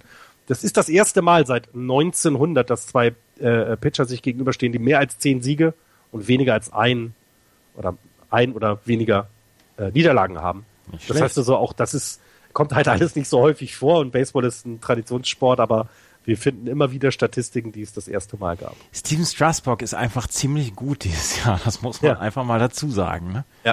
Und ja. Max Scherzer, wir haben schon einmal über ihn gesprochen, dass der so Home Run Probleme hat, tatsächlich schon 18 Home Runs abgegeben in dieser Saison, in 101 Innings. Das ist schon relativ viel, aber sein Whip ist immer noch unter eins. Also von daher, auch da passt es eigentlich. Ich meine, wenn man über Max Scherzer kritisieren will, dann sagt man, gut, er hat 18 Home Runs abgegeben, aber dann guckt man sich an, 329er ERA, der hat schon über 100 Innings gepitcht. Das passt schon alles. Ja, ich ähm, habe gerade noch mal die, die, äh, die Führenden in der äh, ERA-Statistik angeguckt und es sind ja immer noch vier unter zwei, äh, was, was Wahnsinn ist, finde ich. Ähm, aber eben bei Washington haben wir jetzt mit, mit Strasburg 290 den besten äh, äh, auf Platz 19, aber trotzdem ist es einfach 118 Strikeouts, auch insgesamt schon, das ist äh, dritter, glaube ich, oder zweiter sogar. Nach Clayton Kershaw hat er die meisten Strikeouts und dann kann man sich auch erlauben, dass er ein paar mehr Homeruns hat, glaube ich, wenn du halt dann trotz allem die, die auswirfst äh, und, und das mit Strikeouts und nicht auf das Fielding unbedingt angewiesen ist. Also das ist schon äh, ziemlich klasse. Und warum ist Miami so gut? Ich habe ernsthaft gesagt, keine Ahnung. Ich habe das nicht verfolgt. Ich, also du hast gerade gesagt, du warst so eine Woche weg und äh, hast nicht so viel drauf geachtet. Ich äh, pack ja immer das Standing in eine Tabelle, damit das Tippspiel berechnet wird und ich musste tatsächlich nur eine einzige Änderung vornehmen, nämlich die Mets nach unten und die Marlins nach oben. Und das ist dann erstmal so, huch, was ist denn da passiert? Ja, das ist tatsächlich etwas, was ich, ähm, wo ich, wo ich mich, wo ich mich gewundert habe. Wie gesagt, seit letztem Samstag habe ich keine keine Spiele mehr geguckt, aber wenn man sich anguckt, Äh, Prado mit einem 324er Average, 368er OBP. Äh, Osuna mit einem 390er Average, 372er OBP. Jelic, Christian Jelic ist ähm, mit einem 317er Average zu, zugange, 402 OBP. Ähm, JJ Real Muto ist mit einem 305er Average unterwegs, 332er OBP. Also tatsächlich sind, ist die Offensive funktioniert ja und da kann man sogar jemanden wie Giancarlo Stanton verkraften, der so ein bisschen den Ritter der traurigen Gestalt gibt in den letzten Wochen und Monaten, der nur mit einem 211er Average rumläuft. Ich, ich, über Giancarlo Stanton kann man genau das gleiche sagen wie über Felix Hernandez bei den Mariners. In dem Jahr, in dem die Marlins mal ihr Zeug zusammenbekommen, macht er es nicht. Das ist irgendwie traurig. Also das, ich, die Marlins sind mir egal, aber, aber genau dann, wenn Giancarlo Stanton schlecht ist, ist das andere Team und trägt sie. Und das ist irgendwie, entweder macht das mit Absicht, damit dieses Team gewinnt. Ähm, wird er jetzt nicht besser, aber ja. Es ist, äh, ich finde es ich find's sehr merkwürdig. Giancarlo Stanton kann, also diese Zahlen, die er da liefert, das ist einfach, ich glaube, damit ist es das Schlechteste seiner Karriere, würde ich jetzt mal behaupten. Ähm, die Zahlen, die er bisher in der Saison liefert. Und, und das in einem Jahr, in dem, in dem Miami ja anscheinend einen Shot auf die Playoffs haben könnte, ähm, ist dann irgendwie, ja.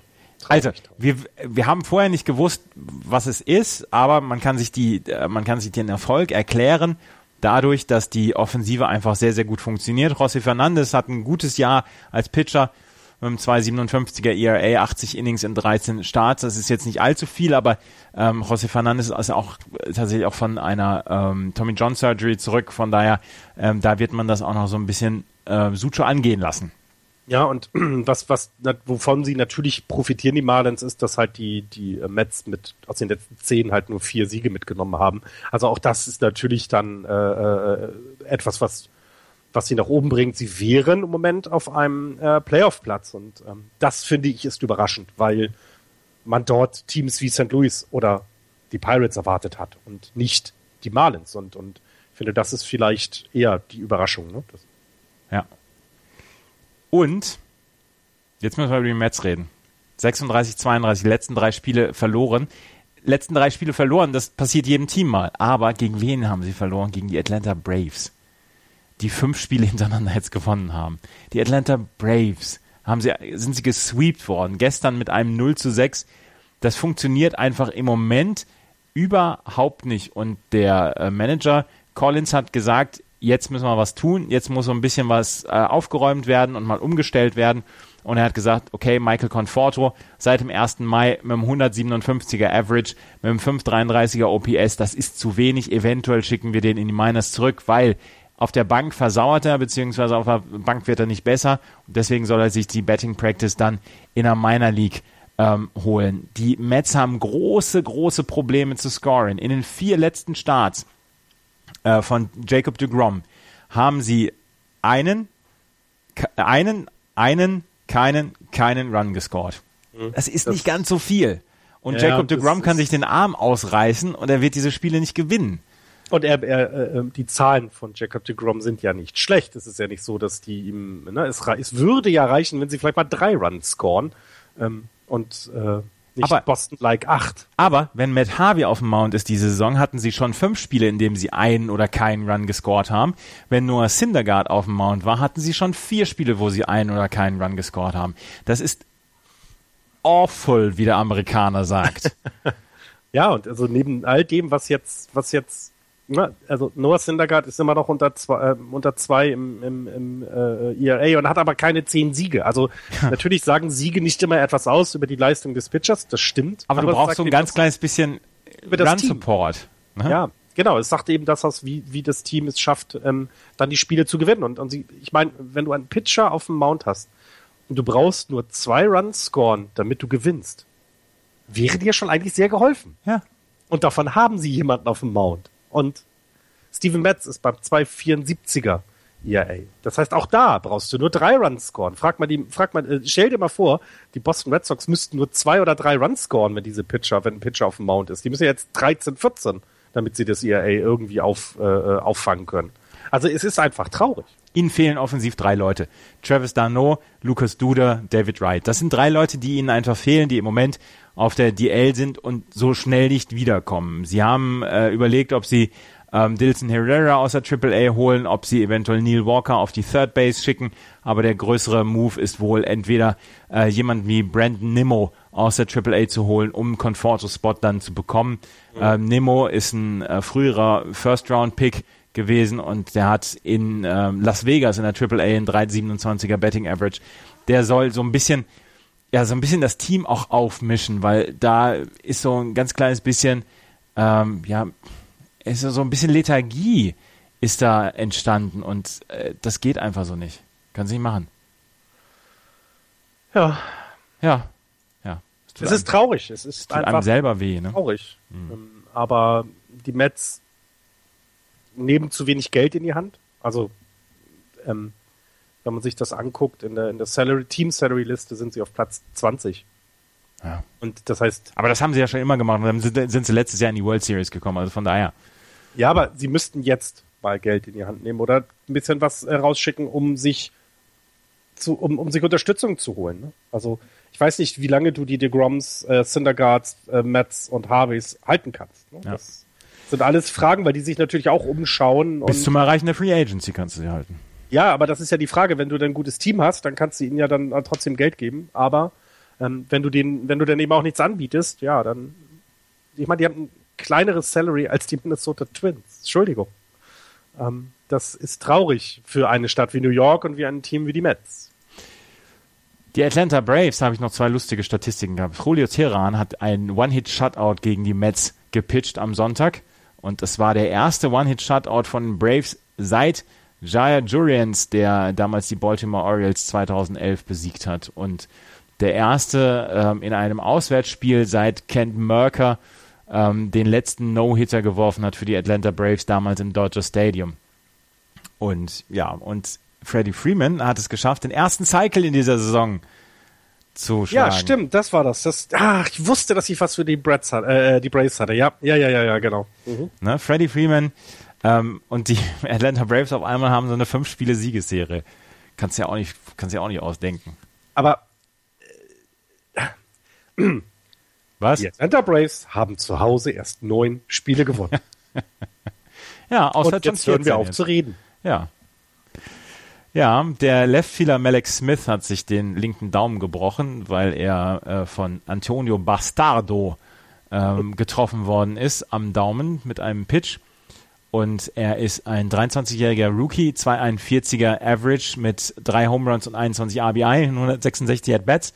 Und er ist der Leader in, bei den Atlanta Braves mit 14 Stolen Bases. Also er fehlt den äh, Atlanta Braves so ein bisschen in den nächsten Wochen. Und damit wenn du jetzt nichts mehr hast zu. Nee, warte. nee den Cycle, die Phillies, die, die Phillies, Phillies haben wir letztes Mal schon angesprochen, gesagt, sie sind da, wo sie hingehören. Ich meine, mit 101 äh, Differential im Minus ist es auch okay, dass du 10 Spiele unter 500 bist. Ähm, nicht so wie vor zwei Wochen noch 10 Spiele über 500 gefühlt, ähm, mit demselben Run Differential. Deswegen, das hat sich alles eingerenkt und ja, äh, da hab, sonst habe ich nichts weiter, nein. Also 75 Siege für die, für die Philadelphia Phillies. Damit kommen wir in die NL Central, die ja, Chicago Cubs, 47 Siege, 20 Niederlagen, 70% Win Percentage, das ist in Ordnung. Haben die Pittsburgh Pirates mal gerade gesweept. Die St. Louis Cardinals dahinter 35, 33, 12,5 Spiele zurück auf die Chicago Cubs. Dahinter die Pittsburgh Pirates 33 und 36, die Milwaukee Brewers mit 31 und 39 und die Cincinnati Reds mit 27 und 43 über ähm, Donald Lutz haben wir schon gesprochen, aber die Chicago Cubs nach wie vor gegen die ähm, besten Teams der letzten Saison, gegen St. Louis und Pittsburgh, haben sie überhaupt keine Probleme. Und Pittsburgh machen sie nach allen Regeln der Kunst frisch. Das ist der aber Hammer. Sie machen alle nach allen. Ja, aber, aber gerade die. Es ist halt, es ist nicht, es ist kein, es ist kein faires Duell im Moment in dieser Liga. Es tut mir leid es ist einfach unfair, dass du äh, als Central-Mitglied, also als, als, als Team der Division, so oft gegen die Chicago Cubs spielst. Das ist einfach unfair. Sie sind Weil das ist, das ist auf, die spielen Baseball auf einem komplett anderen Niveau im Moment. Ja, und sie sind tatsächlich, sie sind, sie ruhen alle in sich selbst. Die, die haben Spaß und passt alles soweit und deswegen gewinnen sie auch alle Spiele. Sie sind im Moment on pace für 114 Siege. Rekord Seit 1920 sind die 116 Siege von den Mariners 2001. Also sind im Moment auf einem ganz guten Weg. Run Differential sind sie im Moment bei plus 171. Der Rekord sind 411 oder plus 411 von den 39er Yankees und sie sind im Moment on pace für 414. Das ist natürlich dieses on pace, dieses Hochrechnen, ist natürlich, es muss genau alles so laufen, wie es jetzt bislang gelaufen ist. Trotzdem eine interessante Statistik. Ihr Starter ERA ist bei 231 und der beste, den es jemals gegeben hat seit 1920, ist 249 von den 1968er Cardinals. Die haben zum ersten Mal ein, ihr führen sie ihre Division bei mindestens sieben, äh, mit mindestens elf Spielen ähm, an seit 1929. Ja, jetzt kommst du. Ähm, ja, ich komme mit einem Hinweis. Rekorde bringen dir nichts, wenn du danach den Ring nicht auf den Finger steckst. Das hat gerade ein Team aus der Bay Area mitbekommen. Rekorde bringen dir was für die Geschichtsbücher. Ähm, das ist auch okay. Aber abschließen musst du es in der World Series. Und ich glaube, ähm, wir, wir, wir reden dann irgendwann im Oktober darüber, gucken uns das an und sollten die Cups es nicht gewinnen, dann redet man immer mal wieder über diese, über diese Zeit, aber ich weiß nicht, ob es dann so toll ist, weil sie müssen jetzt eigentlich die World Series, es tut mir total leid, aber bei dem, was die anbieten, ne, das, sie müssen die, die World Series gewinnen. Es, es geht, führt da kein Weg dran vorbei. Ich halte mich da jetzt komplett raus. Ich habe vor der Saison habe ich 105 Siege prognostiziert. Vielleicht waren sie tatsächlich zu niedrig angesetzt. Ne? Du wolltest dich raushalten. Ich habe mich auch rausgehalten. Ja, ich, ähm, was, was ich, also neben dem, dass wir uns gerne stundenlang über, äh, darüber unterhalten können, wie gut die Cups sind, ähm, muss man tatsächlich sagen, huch, was ist denn bei den St. Louis Cardinals los? Was ist bei den Pittsburgh Pirates los, die aus den letzten zehn Spielen genau eins gewonnen haben? Die letzten fünf verloren haben. Eins zu sieben gegen die Joe Madden Cups. In diesen Spielen sind sie 58-21 ausgescored worden. Äh, 14 Spieler out of first place und tatsächlich, ähm, sie haben ein unglaublich brutales Schedule dieses, diesen Monat. 24 von 28 Spielen sind gegen Teams im Juni, mit Winning Records. Das wird im Juli dann wieder besser, aber es ist so ein bisschen zu erklären, dass sie im Moment tatsächlich äh, im Moment auf Fell gelaufen. Dazu fällt ihnen ja noch ähm, Garrett Cole aus.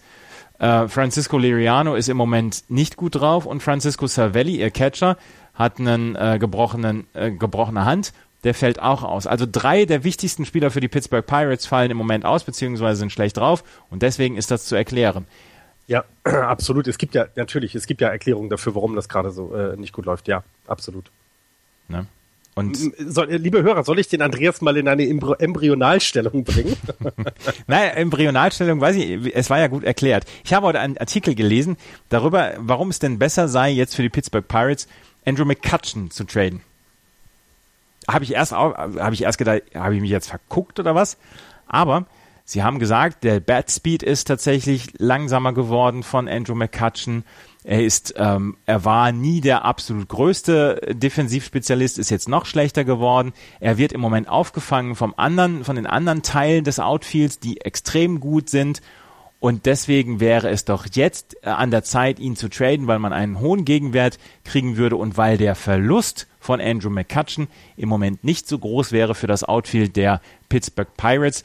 Und das ist alles, das ist alles grundschlüssig und trotzdem denke ich, wow, Andrew McCutcheon gehört auch zu den Pittsburgh Pirates. Ja, aber er könnte ja den Weg einer anderen Legende nehmen und das nein. Ähm, ja, es ist ähm, ich, Den würdest du nehmen, oder? Ähm, nö. Ach, alte, alte, langsame Leute. Nein, ja, klar würde ich ihn nehmen. Bist du verrückt?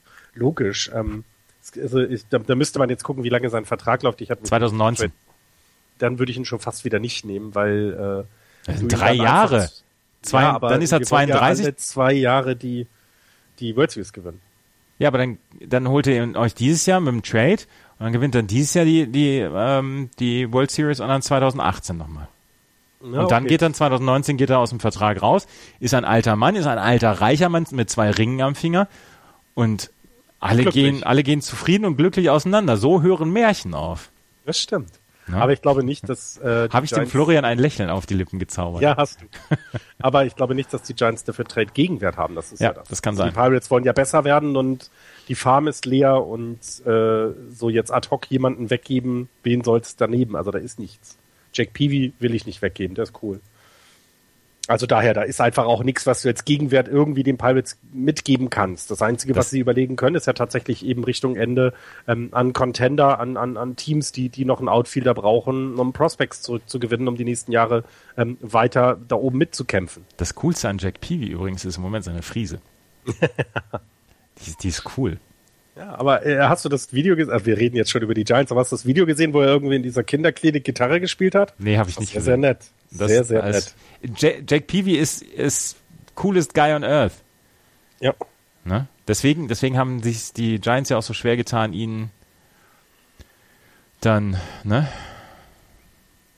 Ja, äh, sie mussten es ja auch. Also, äh, sie konnten ihn nicht auf die, äh, in die äh, Triple A zurückschicken, weil Matt Kane sich dann verletzt hat. Ich glaube, sonst wäre er eher noch dran gewesen, um es mal so zu nennen. Denn seine Leistungen waren ja äh, gerade im Mai nun wirklich nicht gut. Aber wir, wir schweifen ab. Genau. Andrew McCutcheon, um seine, um seinen, um dieses, diese, diesen Trade-Gedanken zu untermalen. Ähm, seine Statistiken, die Strikeout Percentage 2014 17,7 Prozent, 2016 24,5 Prozent. Seine Walk Percentage war bei 2014 bei 13 Prozent, jetzt nur noch 9,7 Prozent. Sein Betting Average 3,14 im 2014, jetzt nur noch 2,37. Stolen Bases weil er hat er 18 Stolen Bases gehabt 2014, im Moment nur eine. Und er wird nicht jünger. Ja, er ist 29. Ja, ja aber die, die, Geschwindigkeit nimmt vielleicht dann eben ab. Ja. Das zum einen, ähm, das, das ist ja auch klar. Und ähm, ähm, gut, er hat sich die Haare geschnitten, das hätte mal nicht tun sollen. Ne? aber er sieht cool aus immer noch. Ja, natürlich. Und er ist auch, glaube ich, ein, also ich glaube auch, das ist jemanden, den du gerne in deinem Team hast, der also ähm, dazu beiträgt, dass man sich gut fühlt. Und ähm, vielleicht ist es auch das, was es im Moment so zusammenhält, aber sie brauchen einen besseren äh, Andrew McCutcheon, um noch relevant für die Playoffs zu bleiben. Ne? Wenn wir darüber nochmal kurz uns das angucken, ähm, die Marlins haben mit 37 Siege, die Pittsburgh Pirates 33. Also da sind vier Spiele Unterschied zur Wildcard. Das ist nicht gut. Aber wie gesagt, der Juli wird ein bisschen besser mit dem, mit dem Schedule und da hofft man bei den äh, Pittsburgh Pirates dann so ein bisschen auf ähm, auf Linderung dieser Probleme, die man hat. Und äh, es ist noch eine ganze, ganze Weile zu spielen. Wir sind gerade erstmal, wir haben noch über, über die Hälfte der Spiele zu spielen. Von daher alles gut im Moment noch. Die St. Louis Cardinals haben auch die letzten fünf Spiele verloren, aber sie haben einen Lichtblick in ihrem Team, das ist Matt Adams. Der hat die äh, 29 der letzten 36 Spiele auf der First Base gestartet und hat da einen 3,42er Average mit, oder ja genau, 3,42er Average mit einem 10-10er OPS gehabt. Acht Home Runs, 30 RBI in dieser ähm, Zeitspanne. Und eigentlich sollte er ähm, sich dies teilen mit Brandon Moss, äh, eigentlich war auch Brandon Moss immer der, der an der First Base gestartet ist, aber du kannst im Moment die, das Bat von Matt Adams nicht aus dem Lineup nehmen, deswegen kriegt er im Moment die, ähm, den Hauptteil an, ähm, an Starts im, an der First Base. Ja, was bei den, bei den Cardinals aber ein bisschen überraschend ist, sie wurden jetzt überholt von den, von den Cups, was die Runs scored angeht. Da waren sie ja, also neben dem, also da waren sie ja immer führend. Also auch da merkt man, es lässt etwas nach. Ähm, es ist nicht mehr so hoch wie, ähm, also der Runs äh, per Game Average ist nicht mehr so groß, wie er es mal am Anfang war. Und ähm, das ist auch, glaube ich, ein Grund dafür, dass, dass sie jetzt eben mal vier Spiele, fünf Spiele verloren haben. Was, was dann noch dazu kommt, ist es, ähm, sie, sie gewinnen dann aber zum Glück äh, innerhalb der Division. Ne? Sie haben gegen die Pirates die Serie gesweept. Das ist immens wichtig, um da oben dran zu bleiben und ähm, sich nicht noch überholen zu lassen. Gegen die Reds haben sie gewonnen, dann gegen die Giants äh, 2-1 gewonnen insgesamt, was äh, weht hat und dann wieder die Brewers geschlagen. Also ähm, auch da glaube ich, dass noch nicht äh, aller Tage Abend ist und ich bin sehr, sehr gespannt, denn du musst dann auf die auf den Playoff-Platz gucken und musst dich dort auch eben strecken, ne? weil die Dodgers und die Marlins da im Moment sitzen, die Mets noch vor dir stehen. Also was was was tun sie dann, um um die Pace zu halten? Das finde ich äh, spannend. Also es wird ein spannendes Rennen. St. Louis, Pittsburgh letztes Jahr die beiden Wildcard-Plätze in der National League. Im Moment sind dort die LA Dodgers und die Miami Marlins drauf. Eins habe ich noch zu Cincinnati. Cody Reed, einer der Top Prospects, der letztes Jahr im Trade mit Johnny Cueto von den Kansas City Royals gekommen ist, hatte seinen ersten Start. Ähm, neun Strikeouts in sieben Innings. Und ähm, er hat das, das Team hat zwar 4 zu 5 verloren, aber er hat wohl einen, einen guten, guten Eindruck hinterlassen und äh, Brian Price hat gesagt, Mensch, äh, finde ich total super, dass er jetzt bei uns ist und sein erster Start war tatsächlich sehr, sehr vielversprechend für die Cincinnati Reds. Ähm, der erste, der nach diesem Johnny Cueto Trade jetzt in der Big League spielt für die Cincinnati Reds. Und damit kommen wir zu den San Fran nein, also damit kommen wir erstmal zu in die NL West. Die San Francisco Giants führen mit 44 Siegen und 26 Niederlagen dahinter. Die LA Dodgers 38-33, dahinter die Colorado Rockies 32-36, die Arizona Diamondbacks mit 32 und 39 und die San Diego Padres mit 29 und 42. Am, ich muss jetzt nochmal gerade nachgucken, ich habe es mir aufgeschrieben, am 11. Mai standen die San Francisco Giants bei 17 und 18. Jetzt stehen sie bei 44 und 26. 27, 8 seit dem 11. Mai. Ja, ich hatte auch äh, letzten 35 Spiele 28, 7. Also das ist schon ordentlich. Ähm, das ist der beste 35 Game Stretch. Geile Statistiken im Baseball, den die Giants jeweils hatten. Ähm, es ist also ich finde es immer noch sehr fragil, was da alles unterwegs ist, äh, weil jetzt die Serie gerade gegen, gegen Tampa Bay lagen sie halt häufig zurück, kommen dann aber immer noch wieder, haben jetzt acht Spiele in Folge gewonnen, sind damit im Moment so das heiße, der heißeste Scheiß, aber ähm, so richtig erklären, also sie sind halt nicht so dominant wie die Cubs, das ist klar, ähm, sind aber das zweitbeste Team in der National League. Ähm, heißt, sie gehen so ein bisschen ja auch diesen, diesen Wildcard-Spiel aus dem Weg. Im Moment wäre die Serie, glaube ich, gegen Washington, ne? wenn ich das richtig in Erinnerung habe. Ja. Gegen den Wildcard-Gewinner spielt der Sieger der National League, genau. Und das wird wohl nach aller Voraussicht nach wird das wohl Chicago sein. Aber die drei Division-Führer 43, 27, 47, 20, 44, 26. Heidewitzka.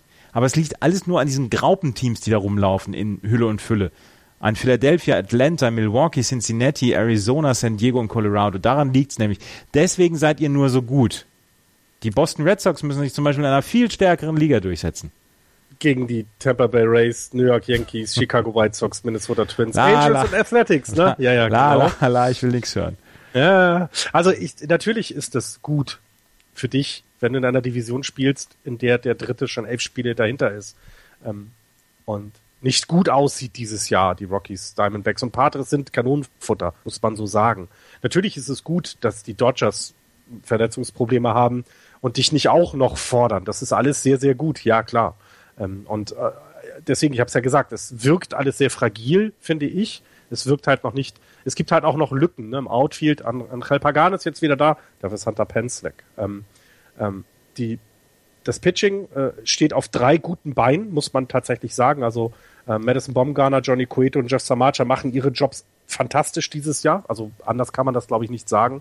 Ähm, es gibt wenige Teams, die nicht äh, so eine also so eine Rotation haben wollen. Also Madison Baumgartner ähm, immer noch unter dem äh, Zweier ERA. Ähm, äh, Johnny Cueto ist bei 2-1-0, was also völlig okay ist, also was super wäre. Man würde ihn äh, äh, loben gäbe es eben nicht noch äh, Madison Bumgarner im Team.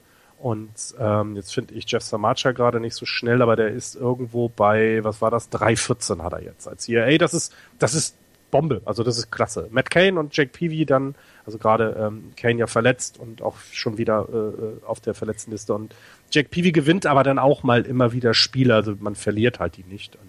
Das, das ist beruhigend. Die Offensive ist ähm, nicht gut, sagen wir es mal so. Brandon Belt mit einer hervorragenden Saison, ähm, das, das macht richtig Spaß, ihm zuzugucken, aber er ist eben auch mit 305 der Beste in der Line, im Lineup, was das Betting angeht. Ich glaube, das sagt dann auch schon eben mehr aus, wenn man das vergleicht, äh, wo, worauf sich die Red Sox-Fans jede, jeden Tag freuen können, was da an Betting Average rumläuft, ähm, haben wir es hier halt nicht. Das ist halt ein Team, was, was Spiele gewinnt und das reicht dann eben manchmal. Das ist nicht immer spektakulär. Ähm, Einen kleinen Diss, den kannst du ja auch sparen. Es ist nicht immer spektakulär, aber es macht wirklich Spaß und ähm, ich kann jedem mal empfehlen, guckt euch ein Giants-Spiel an und vor allem guckt euch an, wie Brandon Crawford Shots-Stops spielt. Das macht einfach Spaß. Der Typ ist einfach geil. Ich gucke dem so gerne bei seiner Arbeit zu.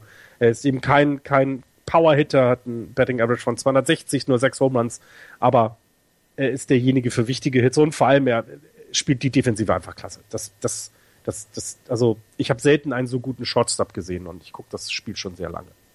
Und sonst so? Sergio Romo kommt wieder die zurück. Sonne aus dem Arsch, also um es mal so zu sagen. Du führst sechseinhalb Spiele vor den Dodgers. Ähm, ich habe immer noch Angst vor den Dodgers, weil sie eben Leute zurückbringen, die sie offensiv nochmal weiter nach vorne liften können. Und ähm, natürlich wird es die Serien gegen die Dodgers entscheiden, wer die West gewinnt. Das wird so sein. Und ähm, ich weiß nicht, wann die nächste ansteht. Es ist, glaube ich, schon bald. Ähm, und, und das sind so das, wo ich jetzt drauf gucke. Es macht halt, mir macht das halt unheimlich Spaß, weil mit Matt Duffy, Joe Panic, Brandon Crawford, Brandon Belt, das sind keine Superstars. Aber sie spielen tolles, tollen Baseball, sie haben eine hohe Identifikation mit dem Team und mit der Stadt und, und das, das sieht alles super aus und macht mir unheimlich viel Spaß und ich hoffe auch ein paar Hörern. Sergio Romo kommt zurück, ne? Ja. Der hat, der hat tatsächlich ein, ein, ein Rehab-Assignment gehabt, wo er ähm, bei dem äh, im San Jose Municipal Stadium war er und da hat er im sechsten Inning eine eine Plate Appearance ein oder beziehungsweise ein, ein, ein Betting War gegen Yassil Puig gehabt. Ja, genau, weil der auch gerade ähm, ja. dabei ist zu, äh, zurückzukommen und ja und hat ihn ach, ausgeworfen. ja. Ja. Ähm, aber wir müssen tatsächlich auch nochmal drüber sprechen. Jack Peavy ist richtig gut drauf in den letzten Spielen. Mhm. Also der hat tatsächlich gut abgeliefert. Und ähm, ja, jetzt kommt Sergio Romo noch zurück. Eigentlich, jetzt kriegen wir noch Sergio Romo zurück, dann kommen noch die ganzen Spieler aus der DDR dazu, dann sind wir auf Jahre hinaus unschlagbar. So ganz so nicht. Also Sergio Romo ist ja Middle Reliever. Ähm, allerdings haben wir ein kleines Closer-Problem immer mal wieder gehabt zwischendurch. Santiago Casilla hat so Jetzt glaube ich vier Blown Saves schon. Das ist von, das ist man von ihm nicht gewohnt gewesen. Vielleicht könnte es ja sein, dass Romo wieder in die Closer-Rolle zurückkommt äh, für ein, zwei Spiele. Ähm, ich, äh, wie gesagt, ich mag dieses Team sehr. Es gibt ein paar Spieler, wo ich traurig bin, dass sie nicht mehr im Team sind. Also ein Jusmero Petit hätte ich jetzt gerne äh, wieder zurück, der als Long Reliever immer helfen konnte, gerade wenn eben ähm, die Starting Pitcher es nur über drei Innings geschafft haben, so wie es ja bei Peavy teilweise war. Ähm, das ist so ein bisschen das, was ich schade finde, aber ansonsten, ich mag ähm, auch das Outfield. Ähm, Dennett Span äh, neu gekommen diese Saison. Solide, in der Defensive solide, in der Offensive ist er eben, er ist halt kein Power-Hitter, aber es reicht und, und ähm, es reicht dazu. Ähm, es ist halt immer so, dass du dich nicht auf einen verlassen musst. Ich meine, guck dir Buster Posey an dieses Jahr. Der ist ein 2,79er Average. Das ist jetzt nicht so überragend, aber kein Mensch traut sich gegen ihn Stil anzusetzen, weil er alle einfach auswirft an der zweiten Base. Und das sind auch Dinge, die wichtig sind. Ähm, Gregor Blanco äh, wird immer wieder unterschätzt, ist ein, ist ein Outfielder, der, ich glaube, ich mit die perfektesten Bands legen kann, die ich je gesehen habe, weil er eben feilschnell ist. Ähm, aber er ist auch timely Hits. Äh, also er hat Kontakt dann, wenn man ihn braucht. Jetzt gerade in der letzten Nacht war es oder vorletzte Nacht äh, lange, lange Zeit war das Spiel unentschieden und dann kommt er auf Base und haut ihn dann eben mal äh, ins Outfield und, und bringt zwei Runs nach Hause. Das ist, das macht halt einfach Spaß. Es ist eben nicht spektakulär, wie es zum Beispiel bei den Boston Red Sox ist. Ich glaube, ähm, ja, aber ihr gewinnt die Spiele. Und Jackie Bradley Jr. hatte, hat er den, den Triple, wo habt ihr gerade drüber gesprochen? Mm, genau, Triple. Das sind halt so Sachen, das ist toll, das ist spektakulär. Und, aber ihr gewinnt die Spiele, ne? Ja, das ist es eben. Und das macht, Gewinn macht immer Spaß. Komm, komm lass, komm, lass uns weitermachen. Das, das hat ja überhaupt keinen Zweck hier mit dir. ja, ich finde es nur toll und ich, ich, es ist lustig. Also noch eine letzte Sache dazu. Ich habe mir diese MLB Morning Lineup äh, Mail Newsletter habe ich abonniert und es ist lustig, wie selten dort etwas über die Giants steht. Also ähm, gerade jetzt auch das achte Spiel gewonnen und jetzt stehen sie mal drin. Ne? Es ist so, ja, super geil. Es ist es halt, sie laufen, finde ich, komplett unter dem Radar. Es wird, gibt genug Leute, die, die man einfach loben muss und es passiert nicht. Aber es ist vielleicht auch ganz gut so. So ähm, haben wir dann halt den Ring am Ende des Jahres am Finger und dann ist alles gut. So. Was ist mit den Dodgers los? Da habe ich tatsächlich ein bisschen den Überblick verloren. Es ist wie die letzten Wochen auch. Es fehlen wichtige Leute. Mhm. Das hatten wir schon mal angesprochen. Die fehlen seit Anfang der Saison. Ähm, Sie haben einen fantastischen Corey Seager, also den hätte ich super gerne im Team. Er hat nur leider keine Position bei uns, weil auf Shortstop spielt Brandon Crawford. Aber das ist super, das ist eine tolle Geschichte, aber das war's dann auch. Mhm. Also Corey Seager führt diese, diese, diese gut besetzten Dodgers mit einem 280er Average an. Ich glaube, das sagt dann schon alles. Ja. Ähm, wir brauchen, glaube ich, nicht anfangen, die Statistiken des Clayton Kershaw zu loben, weil dann enden wir tatsächlich nicht. Der hat ein 0,66er 66er Whip. Er hat ein 1,58er ERA. 133. Ein 133 Strikeouts. Und wie viel Walks? Diese Strikeout-to-Walk-Ratio, das ist ja das Interessante. Sieben Walks. Mhm. Das, das muss man sich mal vorstellen. Muss man sich auf der, der Zunge hat, zergehen lassen. Der, der Typ trifft die Zone. Und der trifft sie so gut, dass keiner gegen ihn schlagen kann. Es ist also, der Typ ist, ist unfassbar gut. Wir sehen hier, also ich glaube, wir sehen hier einen der besten Pitcher, die den, den Sport mit betreten haben. Wir werden also in 20 Jahren wird man auch über ihn reden. Und wir werden glücklich sein, dass wir ihn haben spielen sehen. Das muss man so sagen. Weil diese Zahlen liefert er ja nicht erst seit dieser Saison. Das ist ja, das geht ja jetzt schon jahrelang so. Und also was, was soll man da noch mehr sagen? Es ist halt super schade, dass trotz des tollen Jahres, also mit Zach Greinke zusammen war das ja dieser One-Two-Punch, den, den, den die Dodgers gebraucht haben, um die Division zu gewinnen und der fehlt ihnen so ein bisschen. Es fehlt halt eben das zweite Top-Ace. Also nichts gegen Scott Casimir und Kenta Maeda. Die haben eine tolle Saison, das ist alles nicht die Frage. Ähm, aber es ist eben kein Zach Greinke aus dem letzten Jahr. Ne? Das ist es halt so ein bisschen. Und offensiv hängen sie komplett hinterher. Ähm, und das, das schadet eben in dieser Division. Und die gewinnen eben nicht die Spiele, die sie gewinnen müssen, nämlich die gegen die Padres, gegen die Rockies und gegen die Diamondbacks. Und das tun die Giants und dann sind sie vorne. So einfach ist es manchmal. So einfach ist es manchmal. Und die ähm, Dodgers werden wir in den nächsten Wochen weiter beobachten. Die Colorado Rockies dahinter, dazu habe ich jetzt nichts. Die Arizona Diamondbacks, da ist Zach Greinke wohl wieder auf dem Weg zurück zu alter Dominanz. Er hat tatsächlich die letzten ähm, sieben Starts gewonnen und hat ähm, insgesamt einen 7-0 ähm, ja, also Record und ein 1,90er ERA über die letzten sieben Starts. Er hat tatsächlich einen guten Start jetzt gegen die Phillies gehabt am Samstagnachmittag. Das passt schon alles soweit.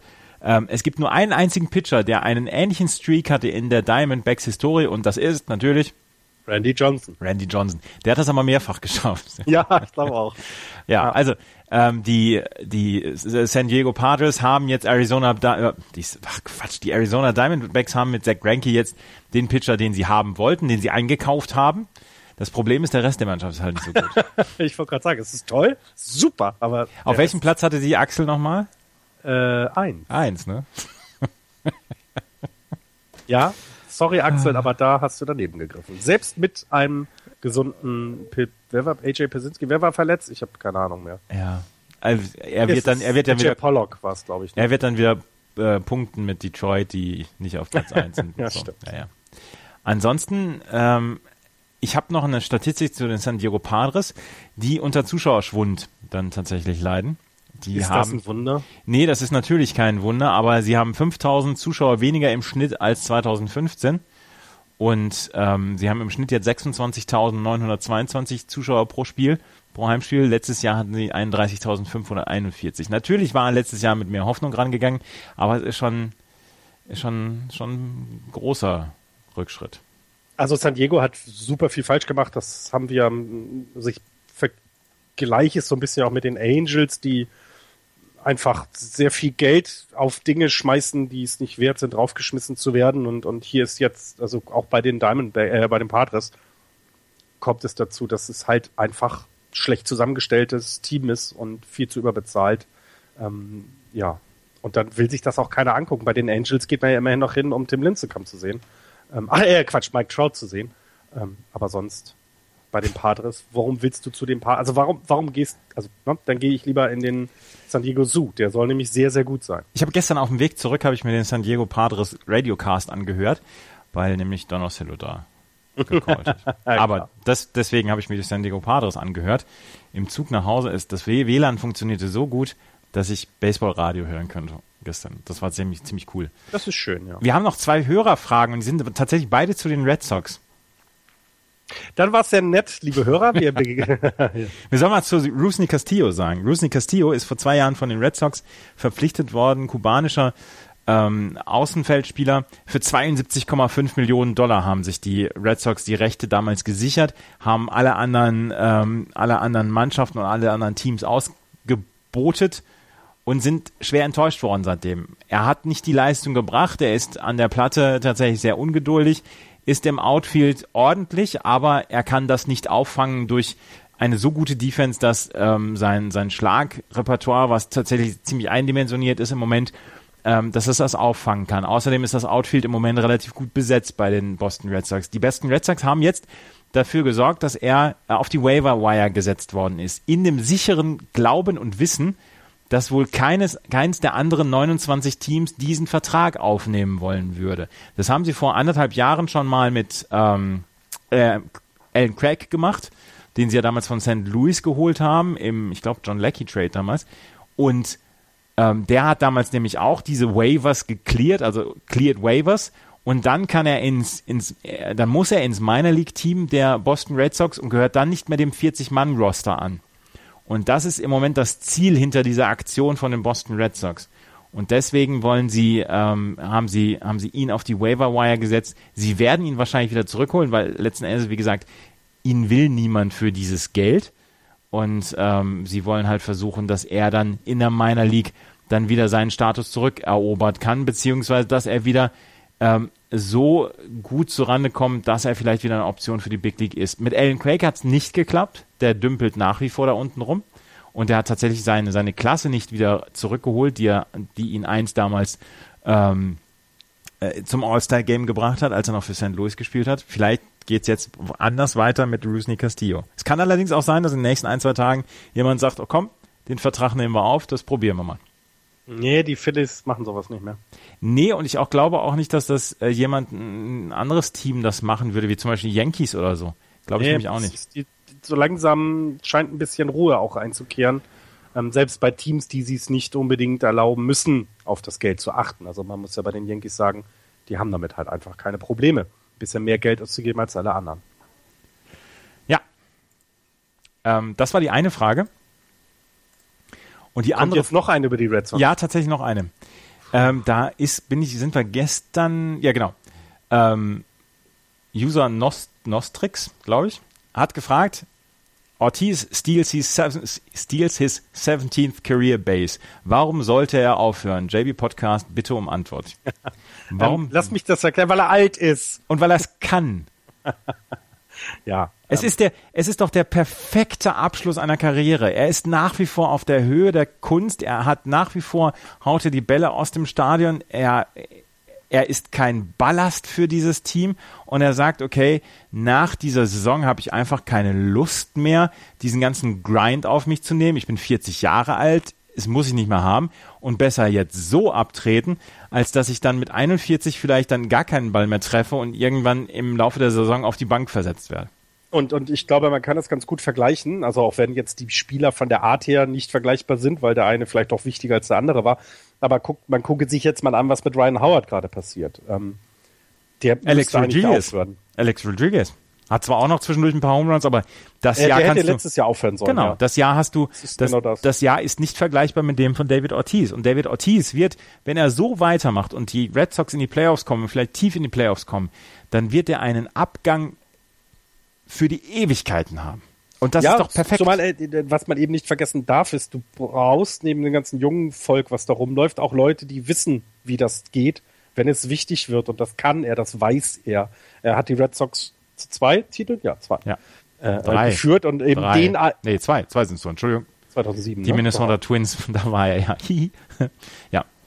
Also deswegen, ich, ich weiß, also du brauchst, du brauchst so jemanden bei dir im Team und ähm, ich, ich, also natürlich ist die Frage berechtigt, weil er eben so ein gutes Jahr spielt. Und ich glaube, er wird sich die Frage auch gestellt haben, als es dann so gut losging und zu sagen, hey, komm, also es geht, weil ich glaube auch, dass das Gute ist ja, wenn es alles läuft, dann, dann, dann, dann tut es nicht weh, morgens aufzustehen. Ein bisschen Voltarin aufs Knie und ab geht's. Ähm, dann ist es halt, aber wenn du, wenn du jetzt irgendwie Ryan Howard äh, unter der ja, genau. allein bist, dann, dann tut jeder einzelne Schritt weh und dann hast du auch einfach keine Lust mehr. Ähm, und deswegen gönnt, gönn ich es ihm auch, dass er so einen tollen Ab Abgang, Abtritt, wie auch immer man es nicht hat. Aber dann war es das auch. Und dann ist es auch, glaube ich, gut, weil nächstes Jahr könnte das komplett anders aussehen und dann möchtest du ihn ne, in die Major League bringen, äh, in die Miners runter, möchtest du ihn auf die Quatsch. Bank setzen? Das nee, will man alles nicht. Das will man alles nicht. Und deswegen ist der Abtritt, den er jetzt hat, ist er gut und ich wünsche mir, dass er es sich nicht nochmal anders überlegt und sagt, okay, ich reite in den, in den äh, Sonnenuntergang ne, auf Jolly Jumper und dann ist alles gut. ja. ja. Das waren Kurz, die beiden Fragen kurz zum Tippspiel. A Babe führt mit 25 Punkten, Daniel dahinter mit 24, dann drei, der Fabian, der Paul Schall und der Pelle 2001 mit, äh Quatsch, zwei nur, Fabian, Paul Schall mit 22 Punkten. Intern äh, äh, Axel führt 16 Punkte, wir beide haben 13. Wie viel hat Saskia? Äh, äh, wo ist sie? Warte, warte, warte. Das dauert äh, 12. Und Tibian? Äh, da gehe ich mal nach ganz unten. Fünf. Alter! Aber guck, Jürgen Schmieder, also ich will jetzt mal, ich will ja kein Name-Dropping machen, aber Jürgen Schmieder hat es auch nur auf sechs Punkte bisher gebracht. Also, Furchtbar.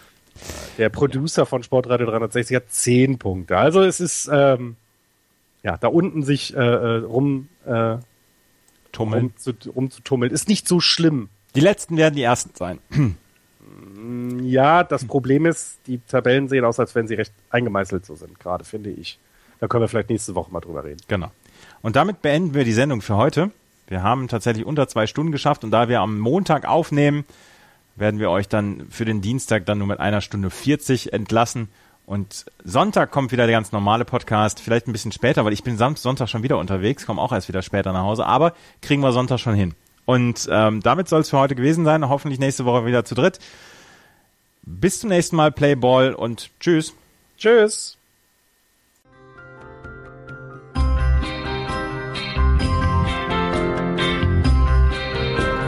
Das war Just Baseball. Ihr findet uns auf justbaseball.de, bei Facebook, bei Twitter und natürlich bei iTunes.